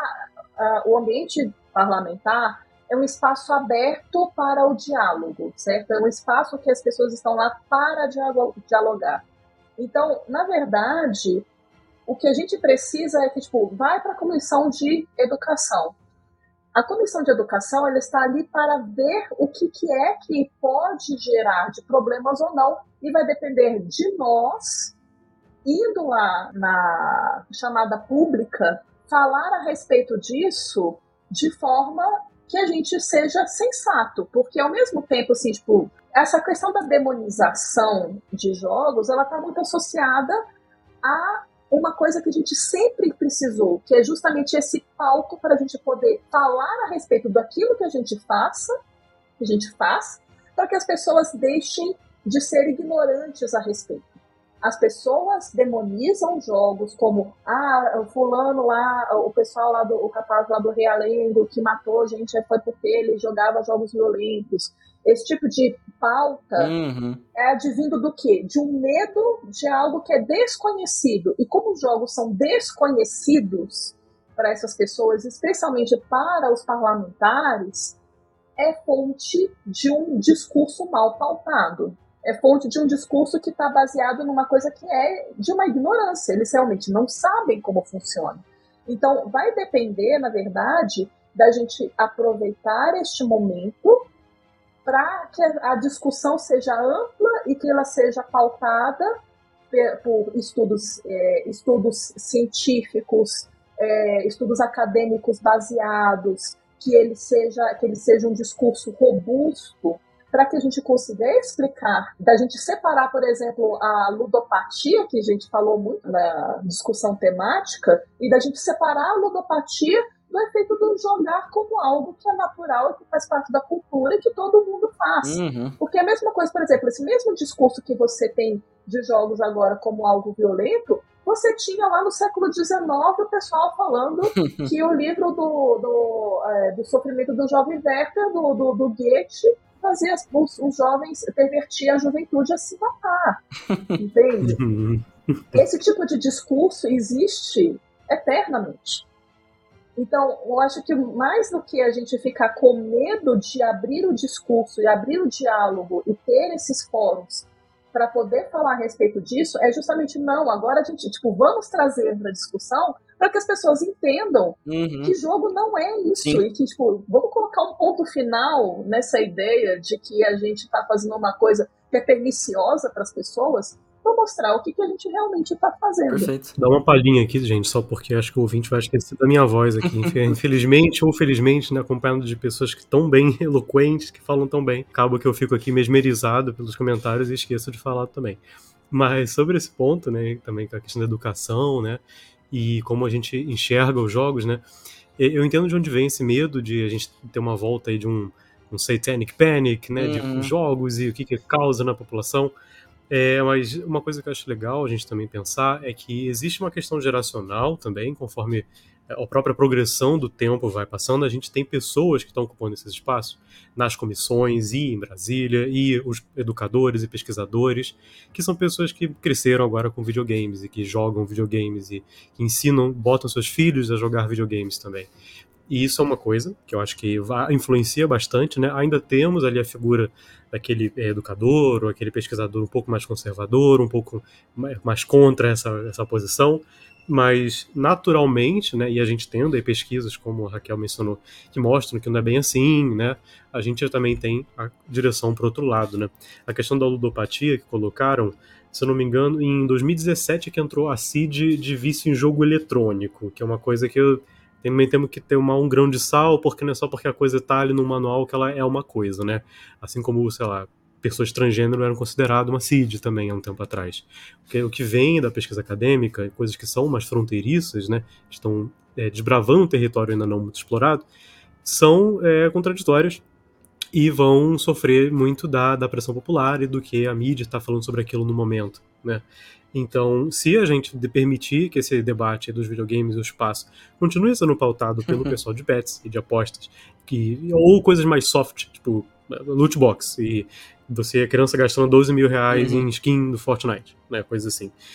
Formas mais soft, né, de você ter esse abuso, especialmente de jogadores com menos é, posição ali, de, de menos agência e menos controle financeiro, né, como as crianças, eu acho que isso sim influencia ao debate ir para esse lado. Perfeito. Se a gente tem aqui pessoas que são conscientes, que, né, que fazem videogames, game designers, pesquisadores, né, que estão trabalhando com isso e que reconhecem, olha, ele é um meio, ele é uma ferramenta, e assim como qualquer ferramenta, você pode usar para qualquer fim. Eu posso usar um martelo para construir uma casa ou usar para matar uma pessoa.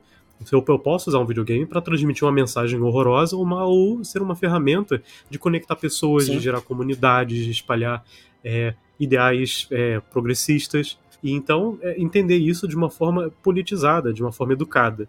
A gente muitas vezes, né, e por estrategicamente, é realpolitik, né, a gente se posiciona muitas vezes como se não, o que a gente faz é totalmente direcionado e não é exatamente nada disso que estão falando para nos resguardar, né, de que sabemos que o lado de lá vai atacar os pontos negativos, vai atacar a possibilidade de fazer algo negativo com aquilo. Mas quando nós estamos entre os nossos e a gente está debatendo como nós podemos melhorar a nossa produção, aqui de, de, de game dev para game dev, falando eu, o Márcio, Raquel com o Toso, a gente consegue perceber, olha, os videogames podem melhorar assim. A gente pode é, como desenvolvedores, incluir essas coisas e evitar esses temas e repensar e recontextualizar alguns vícios da nossa produção e de mercado e de comunicação, Sim. sabe? Uhum. Só dando meus 20 centavos. Uma nota de rodapé no que o Vitor falou, uhum. que, que, eu acho que vai ser interessante, inclusive, para pautar o que é que a gente vai falar agora. Que é justamente essa questão de que, de que acontece, o governo, ele não está aqui, e eu, no caso legislativo, para você proibir coisas que elas fazem parte da sociedade. Então, essa questão assim, tipo, ah, mas a gente então daqui a pouco vai ter uma lei super rígida que vai impedir que tenha conteúdo X ou Y ou Z dentro dos jogos, né? Tipo, indo para esse lado assim meio, meio catastrófico da coisa. Uhum, e, perfeito. e a questão é que tipo, o, o governo ele não pode entrar nesse nível de detalhamento de chegar e falar o que, que é que pode ou não pode ser feito em termos de conteúdo da população e da sociedade, né? Tipo, se a atividade ela é legal, se o, o, o, fazer jogos é algo que você pode usar para o bem, uma ferramenta que você pode usar para o bem, você não pode simplesmente falar, então agora a gente não tem nenhuma forma de, de atuar nessa área, né? Uhum. Ele, o, o governo vai ter que sempre se pautar e a lei vai ter que se pautar por uma decisão mais ampla. Então, por mais que você tenha essas forças que queiram, por exemplo, pautar pelo não, a gente agora não vai, é, não, as crianças têm que ter um monte de barreiras para conseguir chegar no jogo, tudo mais. Isso não vai acontecer por conta dessas questões também. Por isso que é importante nós estarmos sempre dentro do processo, estarmos atentos e estarmos juntos na, no, no processo de, de elaboração dessas leis, justamente para lembrar o governo disso. Falar, olha, a gente é um setor, a gente está fazendo um serviço e a gente tem o direito de exercer isso de forma plena. Né? Se um, um grupo é, que tem, às vezes, uma, uma questão religiosa ou moral que não concorde com aquilo, isso é uma questão desse grupo, mas a, a pauta da lei, a lei não pode se pautar por esse grupo tem que fazer de uma forma mais ampla mesmo. Perfeito. Pessoa que não, não, não entende muito bem disso vai falar assim, porra, mas aí o, os desenvolvedores estão lutando contra o marco de regulamentação do desenvolvimento? Não o setor de jogos quer ser regulamentado, né? Ele quer ser reconhecido. O estúdio quer poder colocar o KNAI correto ali, né? E, e, e todas essas coisas. E eu acho que isso já leva a gente agora para a próxima parte do papo, que é próximos passos, né?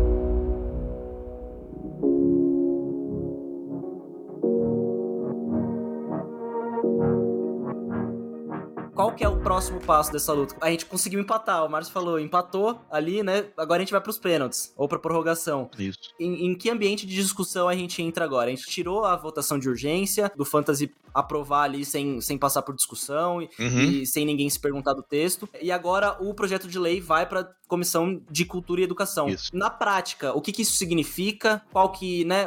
Agora ele vai, vai ser votado para entrar em, em, em vigor, vai ser reformado esse texto. Vocês vão apresentar um texto com, né, com os dedos ali dos desenvolvedores. O que, que isso significa na prática, assim, pro, pro, pro PL? Para seguir no que a gente estava usando como, como metáfora, né? ah, para seguir no nosso jogo de futebol, é, nós estamos agora no primeiro tempo da prorrogação, todos. Certo. Tá? Só que eu gosto de dizer assim, nós chegamos no primeiro tempo da prorrogação, os nossos adversários já tinham queimado as três substituições deles. Perfeito. Nós não tínhamos usado, nós não tínhamos usado nenhuma substituição ainda. Então, o nosso time está chegando para a prorrogação sequinho. Uhum. Nós temos peça de substituição, a gente parou para tomar água, aquela moral. A técnica ou o técnico, né, juntou a gente ali antes da gente voltar à prorrogação e disse assim, meu irmão, você viu o que, que vocês fizeram? Vocês estavam perdendo de 6 a 0 e vocês conseguiram a porra da prorrogação? Cambada de cacetado das ideias. Vocês vão ganhar essa. então nós temos um negócio agora que é assim: o moral nosso tá mais elevado que o deles. Uhum. O nosso time tá mais fresquinho. A plateia, o público do estádio, sabe quando você tá, tá vendo um jogo e é, sei lá, Alemanha e Gâmbia? Uhum. Você torce pra Gâmbia porque o que você quer ver é a virada improvável. O que você quer ter é a emoção da parada acontecer. E até uma reparação histórica, né? Uhum. Então a, a plateia, o- a torcida que tá no estádio, tá olhando pra gente dizendo assim: porra, que que é isso que esse pessoal produziu, né? E é um pessoal que tem uma razão no que está fazendo. Então eu digo assim: a gente tá entrando no primeiro tempo da prorrogação, nada está ganho, mas a construção da história até aqui nos coloca numa posição muito interessante. Legal. É, são aquelas histórias que se contam em filme, né? São aquelas histórias que se contam nos livros épicos, em que você diz assim: nossa, uma vitória improvável se transformou numa oportunidade única do país conseguir produzir algo que de fato é, serve à nação, né? E Uhum. não a um ou outro segmento, um, a uma ou outra pessoa. O que está acontecendo neste momento? Então, aprovou-se o encaminhamento da Comissão de Educação e Cultura, na presidência da figura do senador Flávio Arnes, do PSB do Paraná. O senador Flávio Arnes foi. é, havia uma sequência de requerimentos, que a Raquel citou anteriormente, uma sequência, sequência dos chamados requerimentos de oitiva, né? É, eu poderia tranquilamente citar aqui é, os números, eu estou com a tramitação aberta na página do Senado Federal, mas há uma dezena deles, eu não vou fazer isso para não ser cansativo. E o que o senador Rodrigo Pacheco, presidente do Senado Federal, do PSD de Minas Gerais, fez foi encaminhar de ofício, né, que a gente chama, então ele não pôs a voto o encaminhamento, ele usou o poder da presidência da mesa para encaminhar essa matéria, retirá-la da mesa e encaminhar uma comissão. Encaminhou a comissão de educação, bom dizer que fez de ofício. Depois de duas horas e meia de debates, onde todo mundo que tinha para falar sobre o projeto falou pelo, pelo favoravelmente à manutenção do debate, Uhum. enquanto o senador é, Irajá. Irajá ficou do alto da tribuna, é, sustentando ali, tentando sustentar ali uma posição que chegou ao Aham. absurdo que a gente já citou, de defender que se fizesse o marco dos games sem os games, né? O Que cachorro foi, quente sem salsicha. é, que foi aquele dia que a Leila teve aquela fala mais é, calorosa Sim. dela. Falando, Acalorada, é, é, que é, falando assim, pelo amor de Deus, a gente já entendeu, a gente não pode mais ficar perdendo tempo, né? Ela, ela fala bem É assim. isso. É, eu não sei quando que vai ao ar o episódio, mas para localizar o pessoal, isso foi na essa fala dela mais acalorada, foi na terça-feira, dia 26 de setembro, né? Certo. Então, um pouco menos de uma semana Dá pra- depois da dá nossa pra- sessão temática. Tem no YouTube tudo, inclusive. É, Tem exatamente. integral Até no por isso eu tô citando. Quem quiser pegar a sessão, a sessão. Aquela sessão plenária Foi- é quase que toda falando da gente. Foi emocionante. Pra quem quiser ver depois. Foi mais de duas horas e É meia. um- incrível, assim. E, sem, e o que é muito legal é de ver assim. É, os senadores, nenhum deles gamers, nenhum deles desenvolvedor, nenhum deles da indústria de jogos, setor de jogos, né, como preferir chamar, Uhum. mas fazendo um debate altamente qualificado sobre o porquê que uma coisa é uma coisa e outra coisa é outra coisa, né? Sim. Então, é uma defesa muito interessante. O que aconteceu, então, é que a partir desse debate, o senador Rodrigo Pacheco viu o que estava posto, disse: bom, óbvio que não há condições políticas de que isso eh, seja votado hoje com requerimento de urgência. E pior ainda, se for votado hoje, é provável que, a- que o ambiente construído no Senado seja de negação completa ao PL. Então, de rejeição ao projeto, eh, ao projeto de lei número 2796 de 2021. Então, ele, com a sabedoria dele, com a sapiência dele, disse, não, então vamos encaminhar a Comissão de Educação, já que a ampla maioria é, de oradores né, concordando com esse encaminhamento. Isso, então, está agora é, na Comissão de Educação, né? É, a comissão está tá na Secretaria de Apoio à Comissão de Educação, Cultura e Esporte, e a partir dali, isso vai ser distribuído a um relator né? Certo. É, já foi distribuído, aliás, a senadora Leila, Leila Barros, desculpa. Já, já tem uma relatoria na comissão que é a senadora Leila Ah, Barros. já foi? Já foi colocado? Já. É, já foi, já foi colocado para ela. Eu tô com, tô com a tramitação do projeto aberto. Tem emenda já do senador Carlos Viana apresentada, novas emendas. Hum, Uhum. Porque a partir do momento que vai para a comissão, abre-se o espaço, tanto a Leila para emitir um relatório, que inclusive pode estar apresentando ali novas oportunidades, um novo texto, adição de emendas e tal, como os senadores que não são relatores também podem apresentar emendas, também podem complementar o texto, certo. seja sugerindo retirada de pedaços, seja sugerindo inclusão de pedaços no texto. Pedaços pode ser retirar um artigo, pode ser suprimir o texto inteiro, Uhum. pode ser adicionar um bloquinho de texto novo, pode ser adicionar o triplo do texto que tá ali. Só não pode mudar trecho. É, isso. Colocar um não ali no meio, Aham. assim. não vai, não pode. Ele não pode alterar um pedaço do texto, né? Ele pode suprimir o texto. Uhum. Aí pega ele suprime o artigo É, ou ele pode alterar o artigo inteiro. inteiro. Isso aí. O Certo. que vai acontecer agora? É, Está na Comissão de Educação, é, Cultura e Esporte. Foi pedido, porque tinha vários requerimentos de oitiva para outras, é, para outras comissões, e está feito um acordo para que a gente possa ter a participação, é, um conjunto adicional de audiências públicas temáticas sobre a relação dos games com educação e cultura, esporte, ciência, tecnologia e inovação, assuntos sociais, Uhum. humanos e cultura e direito, ah, economia e direito digital. Legal. A gente sabe, Toso, que dá para falar para os seus ouvintes imediatamente, para quem está ouvindo o Controle de Voadores. Nas próximas semanas, vocês são- vão ser novamente convidados a, a assistir, dessa vez debates mais temáticos, né, com especialistas de cada um desses três- seis temas, para poder debater como é que o jogo eletrônico, o videogame, os nossos joguinhos, Uhum. fazem parte, interagem com essas outras seis temáticas na sociedade.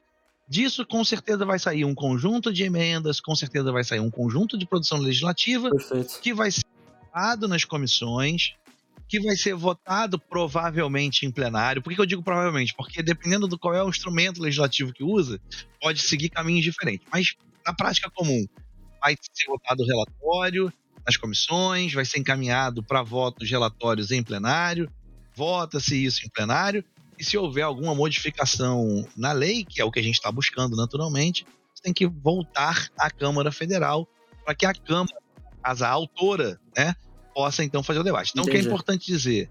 Nós estamos de frente a uma guerra longa, Isso que eu ia perguntar. jogo que a gente está participando, a gente está na prorrogação da semifinal, vamos dizer assim, é o primeiro tempo não, da semifinal. Essa semifinal acaba no Senado e nós ainda temos provavelmente Se- Afinal, É, na caminhar Câmara. como vai a final na Câmara. Então a gente ainda retorna à Câmara. Uhum. É, quem tiver contato com o seu deputado, quem elegeu o deputado e tem relação com ele, é bom começar a falar que a turma dos joguinhos provavelmente no ano que vem vai encher a paciência deles lá. Uhum. porque volta para lá, claro que para um trâmite um pouco mais acelerado, não é para ficar passando de comissão em comissão, é só analisar se o que o Senado fez está ok ou não, Uhum. mas para poder então é, é, ser reanalisado na Câmara, e aí, se tudo der certo, um texto adequado ao setor, que atenda os anseios que a gente é, tem como demanda, um texto adequado ao país, que não vulnerabilize é, arrecadação, que não vulnerabilize pessoas, seres humanos que têm questões né, relacionadas a jogos, Uhum. que não vulnerabilize crianças e adolescentes, feito da maneira correta, sem tocar nesses públicos, protegendo essas pessoas, protegendo o, o, a- o processo de arrecadação do governo federal, como acontece em todas as grandes democracias do mundo, em todas as grandes economias do mundo. Não estamos fazendo nenhuma defesa de nada que não tem nos Estados Unidos, de nada que não tem na França, na Alemanha, na Coreia do Sul, não estamos fazendo nada diferente. Então, quem gosta, quem tá achando que a gente, ah, não, os caras querem pagar imposto. Uhum. É, não tem problema pagar imposto também, tá tudo bem. Mas não é sobre isso. A gente tá falando de defesa das melhores práticas internacionais. Exato. Nesse sentido, Uhum. que haja uma lei, portanto, aos fantasy esportes, que a gente tenha um marco regulatório que seja passe por essas comissões, seja votado no plenário do Senado, vá à Câmara, seja confirmado ou melhorado na Câmara, se for o caso, e aí possa subir a sanção presidencial a partir, provavelmente, tudo indica, se a gente conseguir manter esse ritmo, a partir do ano que vem. Então, Ainda tem muitas jogadas emocionantes. A gente espera que não de morte súbita, né? não de ter que reverter o gol às 45, 50 do segundo tempo, na loucura total. Perfeito. Mas ainda vai ter muita jogada pela frente. É bom todo mundo ficar atento, porque se a gente esmorecer, passa outra coisa que, a gente, que não é o que a gente entende que é bom pro setor e bom pro país. Uhum. De, uma, de uma questão mais estrutural, uma pergunta um, um, tanto quanto básica mesmo, mas ano que vem a gente é ano de eleição, né? Isso. Vão trocar os cargos Isso, de deputado, municipal. né? É municipal e estadual, mas aí, é, não, é, aí não muda deputado federal. Perfeito, perfeito. Isso que é, tipo, as, a eleição do ano que vem não interfere no andamento de todo esse processo, assim, vai correr tudo... Sim, menos ou menos. É, é, muda algumas coisas, é. Veja certo. bem, não, todo ano de eleição... É, todo ano de eleição é o ano em que um, o Congresso Nacional anda um pouco mais devagar. Sim. Então ele anda forte no primeiro semestre e o segundo semestre, a partir de maio, uhum. não é bem o segundo semestre formal, né? Começa a ter um esvaziamento. Por quê? Uhum. Porque ou o deputado federal e o senador estão olhando para os seus municípios, para suas bases eleitorais, e movimentando as campanhas dos seus vereadores, dos seus é, prefeitos, ou porque eles mesmos são candidatos a prefeito. Uhum. Para ficar aqui num exemplo muito claro e muito tranquilo, porque é uma pré-candidatura anunciada publicamente, o autor do projeto de lei. Uhum. O próprio Kim Kataguiri, que é deputado federal pela União Brasil do Estado de São Paulo, é hoje pré-candidato à prefeitura de São Paulo no ano que vem. Mas uma coisa, mas tem uma vírgula nessa questão do, de, de Márcio, que é o seguinte: olha, se tudo der certo, nós esperamos que quando tiver o esvaziamento, especialmente da Câmara dos Deputados, que este PL já tenha sido resolvido. É uhum. o nosso Perfeito. desejo maior, né, que a coisa também não fique se prolongando eternamente, né? Uhum. Então, tipo, porque afinal de contas é maio, né? Então a gente tem aí pelo isso. menos uns oito, nove meses até isso. Não é possível que a gente não consiga resolver essa situação em nove meses, assim. Uhum. Isso aí, isso aí, esse é o espírito. E nesse, nesse começo de prorrogação aí, é, com sangue novo e tudo mais, a atuação do, do né, dos, dos, votantes ali, da galera que tá, tá mais próxima de vocês, é, vo, é, vocês enquanto associações, enquanto desenvolvedores, estão né, é, atuando mais ali né, nessa assessoria também, nesse reescrever desse, desse projeto, assim. Tirando isso, como que o desenvolvedor pode agir nesse processo todo, né? É, pressionando a associação regional, pressionando seus, seus candidatos, assim. O que que o desenvolvedor que está ouvindo a gente aqui pode começar a fazer para ajudar em todo esse processo? Vambora, vamos lá. É... Acho que fazer muito do que já foi feito até agora. Certo. É, a gente conseguiu, e eu, o que dá para ver de maneira muito clara, Toso, e ouvintes né, que estão aí nos escutando, a gente conseguiu um processo de conscientização da participação popular na política que eu acho que isso esse, esta é a grande vitória conquistada nesse projeto, nesse processo até aqui. Uhum. É. Tá muito claro, uma frase clássica, antiga, que, que fala assim: aqueles que não gostam da política serão governados por aqueles que gostam a gente viu acontecer, quase que nós fomos governados por uma dispersão da atenção política do setor de desenvolvimento de jogos eletrônicos por gente que não só gosta da política, como se vale dela de maneira errada. Uhum. Então eu acho que o que está muito claro e que a galera entendeu e percebeu é que assim, olha, ao contrário do que dizem alguns, marcar o teu senador no Twitter cobrando uma posição dele funciona. Uhum. Uhum. Mandar um e-mail ao seu senador funciona. Nem que seja para ele comentar Não. irritado no dia, para pararem de fazer. Exato. Não só funciona, como é o que deveríamos fazer com os nossos senadores e deputados, porque se você vota numa pessoa, é para ele é o seu representante, ele tem a obrigação de receber o seu posicionamento com relação àquilo que você está querendo e que é importante para você. Então, uhum. se tem alguma coisa que o meu, que eu, tipo, o, o senador que eu votei, né, ano passado, se eu ver que ele está votando uma coisa e está tendo um discurso lá no Senado contra aquilo que, que me interessa, eu tenho o direito de mandar para ele falar: olha, eu votei em você e eu acho que tal coisa você devia agir de outra forma, porque isso daí não está de acordo com as, com a, as nossas necessidades. Perfeito. Então, a permanência do estado de luta, Toso. É. O que, que dá para fazer agora? seguir, marca, seguir lendo as informações, seguir lendo, lendo que publicam os veículos especializados, as associações, os desenvolvedores. A Raquel tem publicado um monte de coisa importante. Eu defendo que falem mais tá? Tem que falar, é, sem dúvida nenhuma, Fale aumentar mais. a voz, né? É... Tá? Aumentar o volume. Isso. Aumenta o volume. O que tem de muito importante agora é que o nosso discurso, de alguma maneira, vai se adequar ao fazer político. Então, o que está acontecendo, o que acontecia até então era um discurso de denúncia. Uhum. O que, que era o jogo? É mostrar que o nosso adversário fez 6 a 0 chutando a canela, entrando de sola, fazendo uhum. todo tipo de sacanagem com a gente. É. Então a gente. Fazendo, fazendo paredão. Então a gente começou a denunciar o jogo sujo. E fazer os nossos gols. E fazendo nossos gols devagarzinho. Agora, a gente tem que começar, e já está iniciado esse processo, é, que foi a tua pergunta, né? É, começar a construir o cenário. Então tá bom, todo mundo entendeu que o cenário que a gente não quer é esse que está proposto. E aí? O uhum. que, que, a gente, gente quer, quer, então? A sequência do que a gente está apresentando, né? é, os textos, a sugestão de substitutivo, o conjunto de conversas que têm sido feitas com assessorias técnicas dos senadores, as visitas que têm sido feitas, e, e quero dizer aqui de maneira muito clara, de maneira absolutamente republicana, é, as visitas que são parte do jogo democrático, né? A, a, a BFS também visita, inclusive em volume muito maior do que a gente, porque, enfim, tem o poderio econômico né, por detrás. Uhum. É, visita também os gabinetes dos senadores. E aí tá no jogo, tá? A democracia é isso. Você vai lá para tentar fazer com que o, a sua visão é, de mundo, né, se legal, se lícita, se tudo correto, possa estar representada no ordenamento jurídico nacional, né? E aí nesse sentido, eu acho que a gente tem já contribuído com o debate a partir da apresentação dos textos, da orientação das assessorias, da interação com as assessorias, até mais do que uma orientação propriamente dita.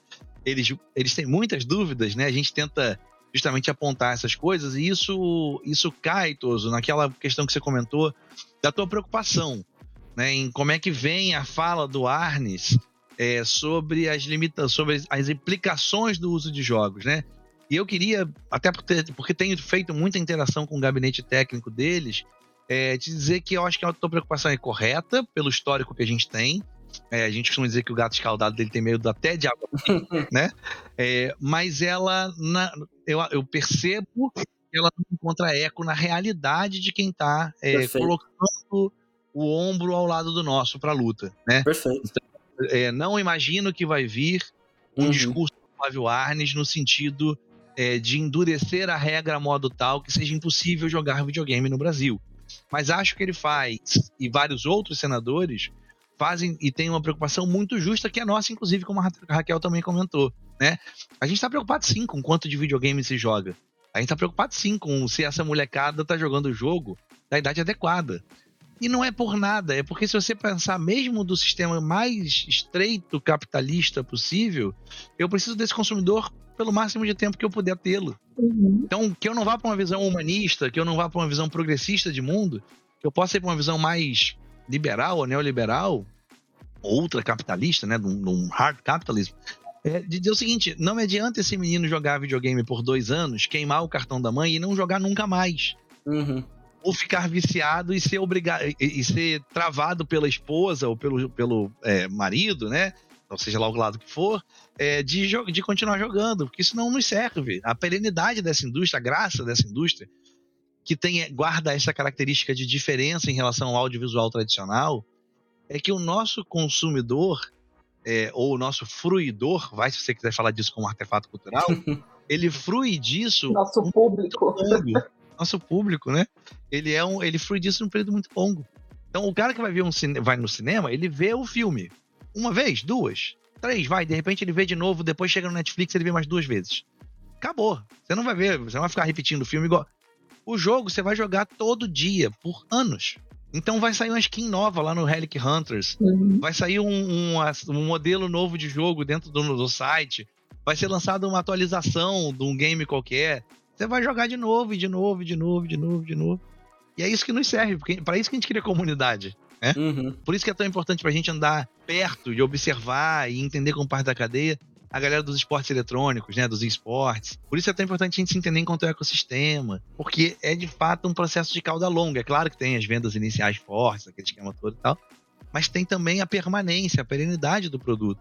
Então, mesmo do ponto de vista mais capitalista, né, mais olhando para o resultado financeiro, para a gente não é bom que a criança jogue muito. Para a gente não é bom que ele se vicie, que ele perca o ano, Uhum. que ele queime o cartão da mãe ou do pai, ou, ou que ele deixe de botar comida em casa, ou que ele venda o carro. A gente não quer ser associado a isso. E por isso, tão, de maneira tão veemente, a gente não quer estar do lado dos fantasy esportes. Porque o que não falta é denúncia na internet, é caso é, anunciado de gente que vendeu o próprio carro, o próprio apartamento, filho que pegou o cartão da mãe, gente que se bate, que bateu no pai, porque tá viciado no sistema de. Ah, não pode falar que é aposta, desculpa, turma. Uma coletânea infindável. Jogo de habilidade. No sistema de análise, no sistema de análise de estatísticas a, a- a curto Isso. prazo. Isso, é uma, uma coletânea infindável de casos isolados, né, Márcia? Eu puder oferecer também a minha, a minha perspectiva nessa questão de para onde a gente Perfeito. vai a partir de agora, né, retomando um pouco a questão dos desenvolvedores, né, talvez sendo correndo o risco de ser um pouquinho idealista, mas eu gosto de ser, né, alguém tem que ser, né? o Márcio não me- não- já está tomando o papel de ser a pessoa dura aqui do, da- do setor, eu, eu acredito que a- toda classe, né, a nossa classe, ela tem muito potencial de ser proporcionalmente muito politizada, sabe? É, não dizendo que não, não seja atualmente, né? A gente conviu que a gente teve muita participação, teve muito engajamento nessa nossa comunidade. A gente sabe que não é uma comunidade que, apesar de crescer todo, todo ano, a gente tem aí os crescimentos, é uma comunidade ainda fechada, que você tem uma dificuldade de entrar, o que não é uma coisa necessariamente positiva, né? A gente sabe das dificuldades de pessoas que não correspondem ao ar- ao arquétipo, estereótipo do desenvolvedor entrando né, nesse grupo, mas é um grupo que cresce, é um grupo que, no geral, aceita diferenças, aceita visões de mundo diferentes, e é uma classe de, de artistas, é uma classe de produtores culturais, em sua maioria. O desenvolvimento duro, técnico, new, hard, pro- programming, né, é um percentual relativamente pequeno do setor, e também não é para falar mal dos programadores, né, e também estão aí produzindo cultura, estão produzindo audiovisual. Então, são pessoas que, por sua trajetória, normalmente já se embrenham nesse interesse político, nessa conversa política de seus direitos e da sua colocação na sociedade, né? Então, trazer esse debate para a classe, né, sabendo que é um, é um lugar em que você vai eventualmente falar com to- praticamente todo mundo do setor uma vez por ano num bar depois do Big, é relativamente é, mais a gente tem essa, essa coisa orgânica, né? É, o Luco, o Toso estava lá no jogatório, participou do Blá Blá Games, né? Que teve agora Sim. em São Paulo também. E a gente vê como que é uma comunidade que se conversa muito e que, poxa, você pode, você tem a Raquel, que é CFO da Rogue Snail, uma empresa enorme, uma gigante aqui do Brasil, e tá, tô aqui eu, que sou pequenininho, do Rio de Janeiro, da Garoa, com lançou visual novel, e tá o Márcio, que faz as coisas lá do Márcio, e nem sabe o que ele faz direito, mas ele faz também. Então, sim, gente. Tráfico é, de drogas. a gente. todo mundo senta na mesa aqui com todo mundo. A gente não é tão, tão pautado pela competitividade. Então, o sucesso do produto da Raquel não interfere no sucesso do meu produto, nem do produto do Márcio. Então, a gente só tem a ganhar Perfeito. montando a comunidade, estando juntos e politizando. Eu acho que tem muito potencial da classe desenvolvedora de jogos, da criadora de jogos, para ser mais inclusivo. É muito Uhum. grande de politizar.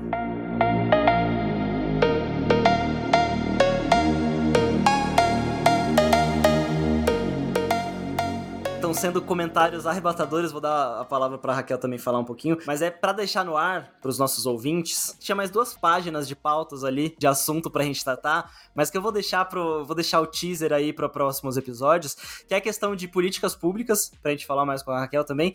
E exatamente essa questão dessa coletividade usando as palavras que precisam ser usadas, que é sindicalização, né? Que é as associações indo pra esse caminho e tudo mais, mas que isso vão ser outros episódios pra gente falar só disso. Aqui já foi um papo muito incrível, assim, ouvir tudo é, que vocês trouxeram pra gente sobre essa questão das últimas semanas. Mas antes de eu encerrar aqui, Raquel, você, você, você também tinha um, um, ponto pra falar aí. Eu ia fazer um, um comentário bem pontual de que, é, só para complementar né, o, o, o que foi dito, que eu acho que já foi dito fabulosamente bem, de que a gente, na verdade, nós queremos ser, nós queremos ser vistos como um setor responsável daquilo que faz também, né? A gente não quer se isentar do nosso papel. Os, toda atividade econômica, todas as profissões, tudo que a gente faz dentro da sociedade de forma coletiva, né? e o, e o jogo ele é uma, um meio artístico essencialmente coletivo. Então, essa questão, por exemplo, de não ter competição e tudo, né? De ter muito menos competição, porque o, o, o sucesso do Relic não interfere no sucesso dos jogos do Vitor. Isso daí é uma, uma característica muito específica do, dos games, né? Assim, muito interessante dos games, mas o que está faltado em tudo isso é que todas as atividades econômicas, elas têm que ter um fim social, elas têm que ter um fim público. Elas têm que ajudar a nossa sociedade a se tornar melhor. Então, se a gente está aqui porque a gente quer que a sociedade seja melhor através do acesso à cultura, do acesso à, educação, do acesso às pessoas a terem ambientes é, de, de amigos, de interação social saudável, que elas possam se sentir incluídas dentro do, do, do espaço da escola.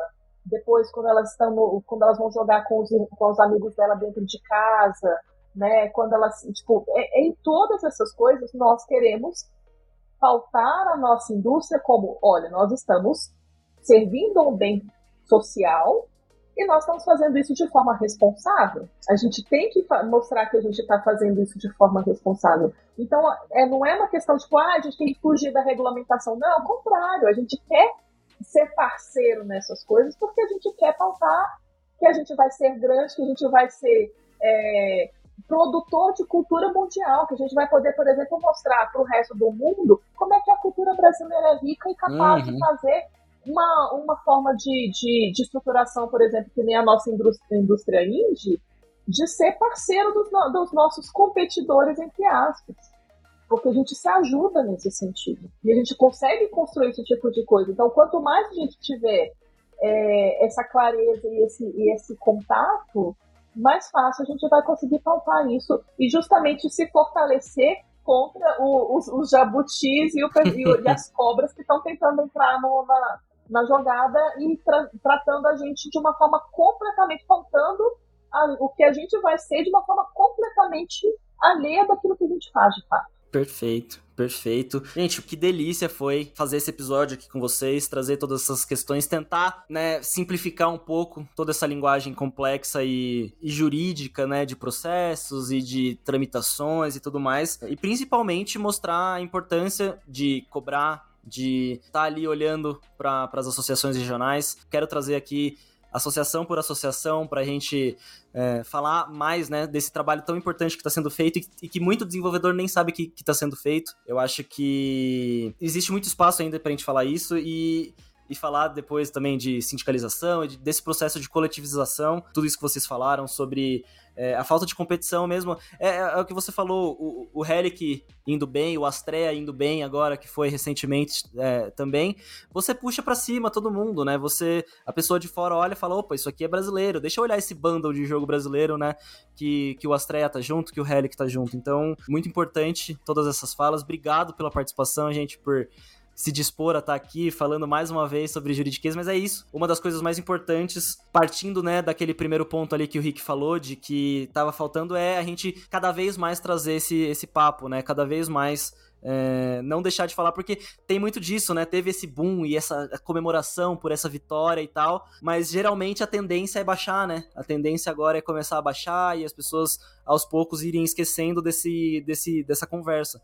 Então, Obrigado por estarem aqui trazendo de novo isso. Agora que já faz duas, três semanas quando for lançado. Depois, quando fizer um mês e meio, a gente faz outro também, falando mais sobre atualizações. Gente, aqui, como um dos é, que tá mais de orelha do que outra coisa, né? Eu gosto bastante de falar, gosto muito de interagir com o Toso. E não conhecia a Raquel até esse episódio, porque Olha, tinha visto bom, lá a participação dela, mas diretamente falar não tinha tido oportunidade. Eu quero agradecer aqui pela oportunidade novamente então, de terem emitido aqui, só para dar aqueles comentários e fazer umas piadinhas aqui e ali.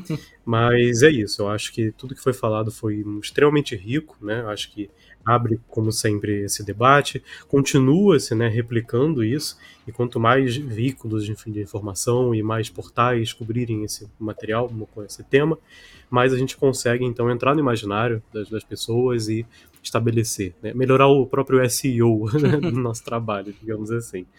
Então, obrigado aí, querido, como sempre. tá aqui, é muito bom. Espero fazer mais episódios com você em breve. Bora, bora. E tentar, tentar parar de pregar um pouco só pros convertidos, né? Porque a gente, o Controles aqui, eu faço muito disso, é, acaba sendo um programa muito mais para desenvolvedor, mas tentar sempre levar esses debates para fora da nossa bolha de, de, de jogo, né? E, e o Gregor, o Gregório do Vivier chegou a compartilhar, né? Teve figuras políticas também ali compartilhando, se eu não me engano, a Erika a Erika Hilton acho que compartilhou também. Então, que a gente consiga, né, cada vez mais também sair da bolha, até para fazer aquilo que você comentou bastante, né, né Raquel, de desmistificar e, e, e levar a informação correta né, do tanto do, do que é a, o PL, mas também do que é um, um videogame, né, para todo mundo. Isso, muito obrigada. Na verdade, eu acho que eu nem tenho muito mais o que falar, a gente já falou tanto, né, gastou tanta saliva. Mas eu agradeço demais porque é, a gente vê que fala, fala, a gente está quase duas horas aqui conversando. e a gente vê que ainda tem metade da pauta para falar, porque é muita coisa, é muita coisa. Então eu espero que tenha sido proveitoso. É, eu ressalto de novo a importância da gente, se a gente quer, quiser crescer como indústria, se a gente quiser realmente estiver levando a sério essa ideia de fazer videogames e fazer isso como uma profissão e como arte, como uma forma de expressão, se a gente acredita que isso é uma, uma coisa válida, é, a gente precisa também tomar isso, as rédeas nesse sentido, né? A gente não vai conseguir crescer se a gente não tiver esse empenho que é grande, que é, envolve todo mundo, envolve muita gente, a gente está se esforçando pra caramba para que a coisa aconteça. E, e, é só, na verdade, é só sucesso, assim, tipo, quanto mais a gente conseguir é, criar isso, mais a gente vai colher os nossos frutos também depois. Perfeito. Então eu agradeço demais a, a oportunidade, porque é, uma, é, é, é difícil a gente ter espaços para ter discussões nesse nível de aprofundamento, porque você tem um alto nível de conversa. E eu espero que tenha ajudado também, porque é, a gente vê que é muito difícil a gente ter espaços para isso. Obrigado. Eu que agradeço vocês de, de trazerem esse alto nível para cá também, assim, muito, muito massa. E Márcio, por favor, encerre aí com, com sua eloquência. Não, imagina, é, primeiro, é, primeiro de tudo, primeiro de tudo agradecer a paciência, a audiência, a companhia dos camaradas que estão aqui, a condução do Toso, sempre brilhante, sempre generoso, é sempre inteligente na condução que faz. Para quem está nos ouvindo de maneira é, extemporânea, porque de repente o episódio estourou a bolha que tinha que estourar, segue o, o, o trabalho do Controle de Voadores nas redes sociais, vai lá no Twitter, arroba ControlesCast, segue. A gente tem que valorizar o produtor nacional, a gente tem que valorizar quem fala da gente. Então, especialmente a galera que está nos ouvindo, que trabalha ou que quer trabalhar no setor de jogos brasileiro, mas para muito além deles, para quem quer, para quem gosta de jogar jogo bom, né? Para quem quer ver as coisas interessantes que estão acontecendo, para quem quer entender que a gente está muito além do que esteve algum dia, né? E não é só na luta política, não, é na produção nacional de jogos, tem muita coisa de muita qualidade sendo lançada. Né? Tem, aí tem dois expoentes aqui importantes disso, né? A Raquel, lá a partir da Rogue Snail, o nosso querido Vitor, a partir da Garou Studios, é, em, em, estilos de jogos diferentes, em é, propostas de jogos diferentes, e eles são dois de milhares de propostas diferentes de jogos que têm sido produzidos no Brasil. Então, segue o Controles Cash, o Controle de Voadores. Eu tô, se tá me ouvindo no Twitter, tem que seguir no Twitter. Tá ouvindo nas redes sociais, tá no Spotify, tá no Google Podcast, em qualquer plataforma agregadora, de onde a gente estiver sendo ouvido, vai seguir, vai atrás das redes, tem que fortalecer o trabalho estar nas redes, estar seguindo esse, esse podcast que você está ouvindo também nas redes é fundamental para que esse trabalho possa continuar, ser ampliado. Então façam isso. Estou é, aqui endossando o trabalho do Toso, endossando o trabalho do Controle de Voadores, é, do alto de 16 anos de produção de jogos no Brasil. Eu cheguei aqui, isso tudo era mato, era impensável a gente ter um canal como o Controle de Voadores falando da nossa temática, podendo ter um papo de duas horas ou perto disso, é, é falando sobre um tema com a complexidade que tem. Então, é, é parabenizar o Toso, Raquel e Vitor, agradecer pela camaradagem, pelo companheirismo de estão aqui dividindo né, esse ambiente. É, convidar todo mundo a seguir a Ring nas redes sociais, né? É, seguir o arroba controlescast no Twitter, vai lá e procura Ring Dev RJ. Ring de anel, Dev de developer, né? Então Ring Dev RJ, de Rio de Janeiro. Fácil. Ring Dev RJ. Segue a gente também na rede, que, porra, também dá essa força, ajuda a gente a propagar a palavra, é importante, né? É, então acho que a gente, é fundamental que a gente componha. E acho que além de tudo isso, a gente poder entender que a gente está. É, a gente não percebe a história quando a gente está vivendo a história. Eu tenho uma, um grande amigo que vive na, vive na política e da política, é um político de carreira, com vários mandatos. Ele me fala isso de maneira muito frequente. Ele diz, Márcio, a gente não percebe que está, que está fazendo história quando a gente está vivendo a história. Quero dizer para todo mundo que de alguma maneira partilhou deste combate à, à má versação do processo legislativo, que foi o sequestro do PL 2796 de 2021 pelo setor de fantasy esportes. Vocês fizeram parte da história e tem que seguir fazendo. A gente conquistou uma vitória importante, ela é uma vitória de uma batalha, de uma guerra que ainda tem alguns capítulos para acontecer. A gente perdia de muito, conseguiu um empate, está com moral elevado e grande capacidade de realmente virar o jogo para a direção que serve às crianças e adolescentes, à economia brasileira e à nação brasileira de uma maneira geral. Continuem com a gente, sigam manifestando, falando, procurando seus senadores, daqui a pouco procurando seus deputados, dando sugestão, opinando sobre o que está acontecendo, porque só é possível uma vitória da sociedade brasileira sobre o poderio econômico se houver de fato uma mobilização da sociedade brasileira. O que aconteceu até aqui pode tomar ainda mais corpo e que certamente vai ser necessário, porque o lado de lá desse jogo não está afim de perder fácil. Eles têm muito a perder. O governo reconhece uma perda potencial de 800 milhões de reais por ano. Este é o tamanho do potencial de é, readequação fiscal que eles estão buscando, para não acusar aqui ninguém nada do que não se deve, né? É, então, nesse sentido, é, vocês, todo mundo que está nos ouvindo, entender que esta guerra é uma guerra longa, mas onde a gente já conquistou importantes vitórias. A permanência da atenção, e diz a frase famosa, né? O preço da liberdade é a eterna vigilância.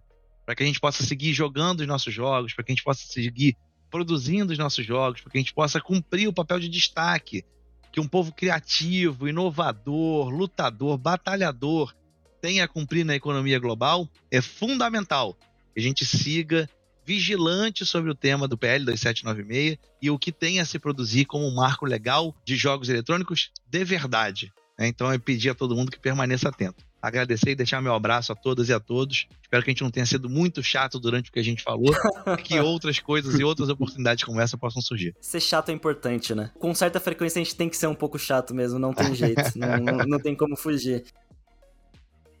Não tenho nem o que acrescentar mais. Muito obrigado pelas palavras. Eu fico até sem graça aqui é, de, de, ouvir tanto elogio, de estar tá aqui com uma gente tão incrível. É, obrigado para você que também está ouvindo a gente aqui todo esse tempo. Apoie a Ring, apoie a Rogue Snail, o Relic Hunters, a, a Garoa também.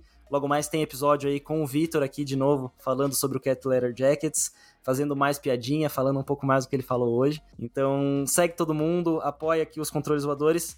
E muito obrigado por ouvir. Até a próxima. Valeu, tchau, tchau. Até mais. Valeu, valeu. Valeu. Valeu, galera. Tchau, tchau.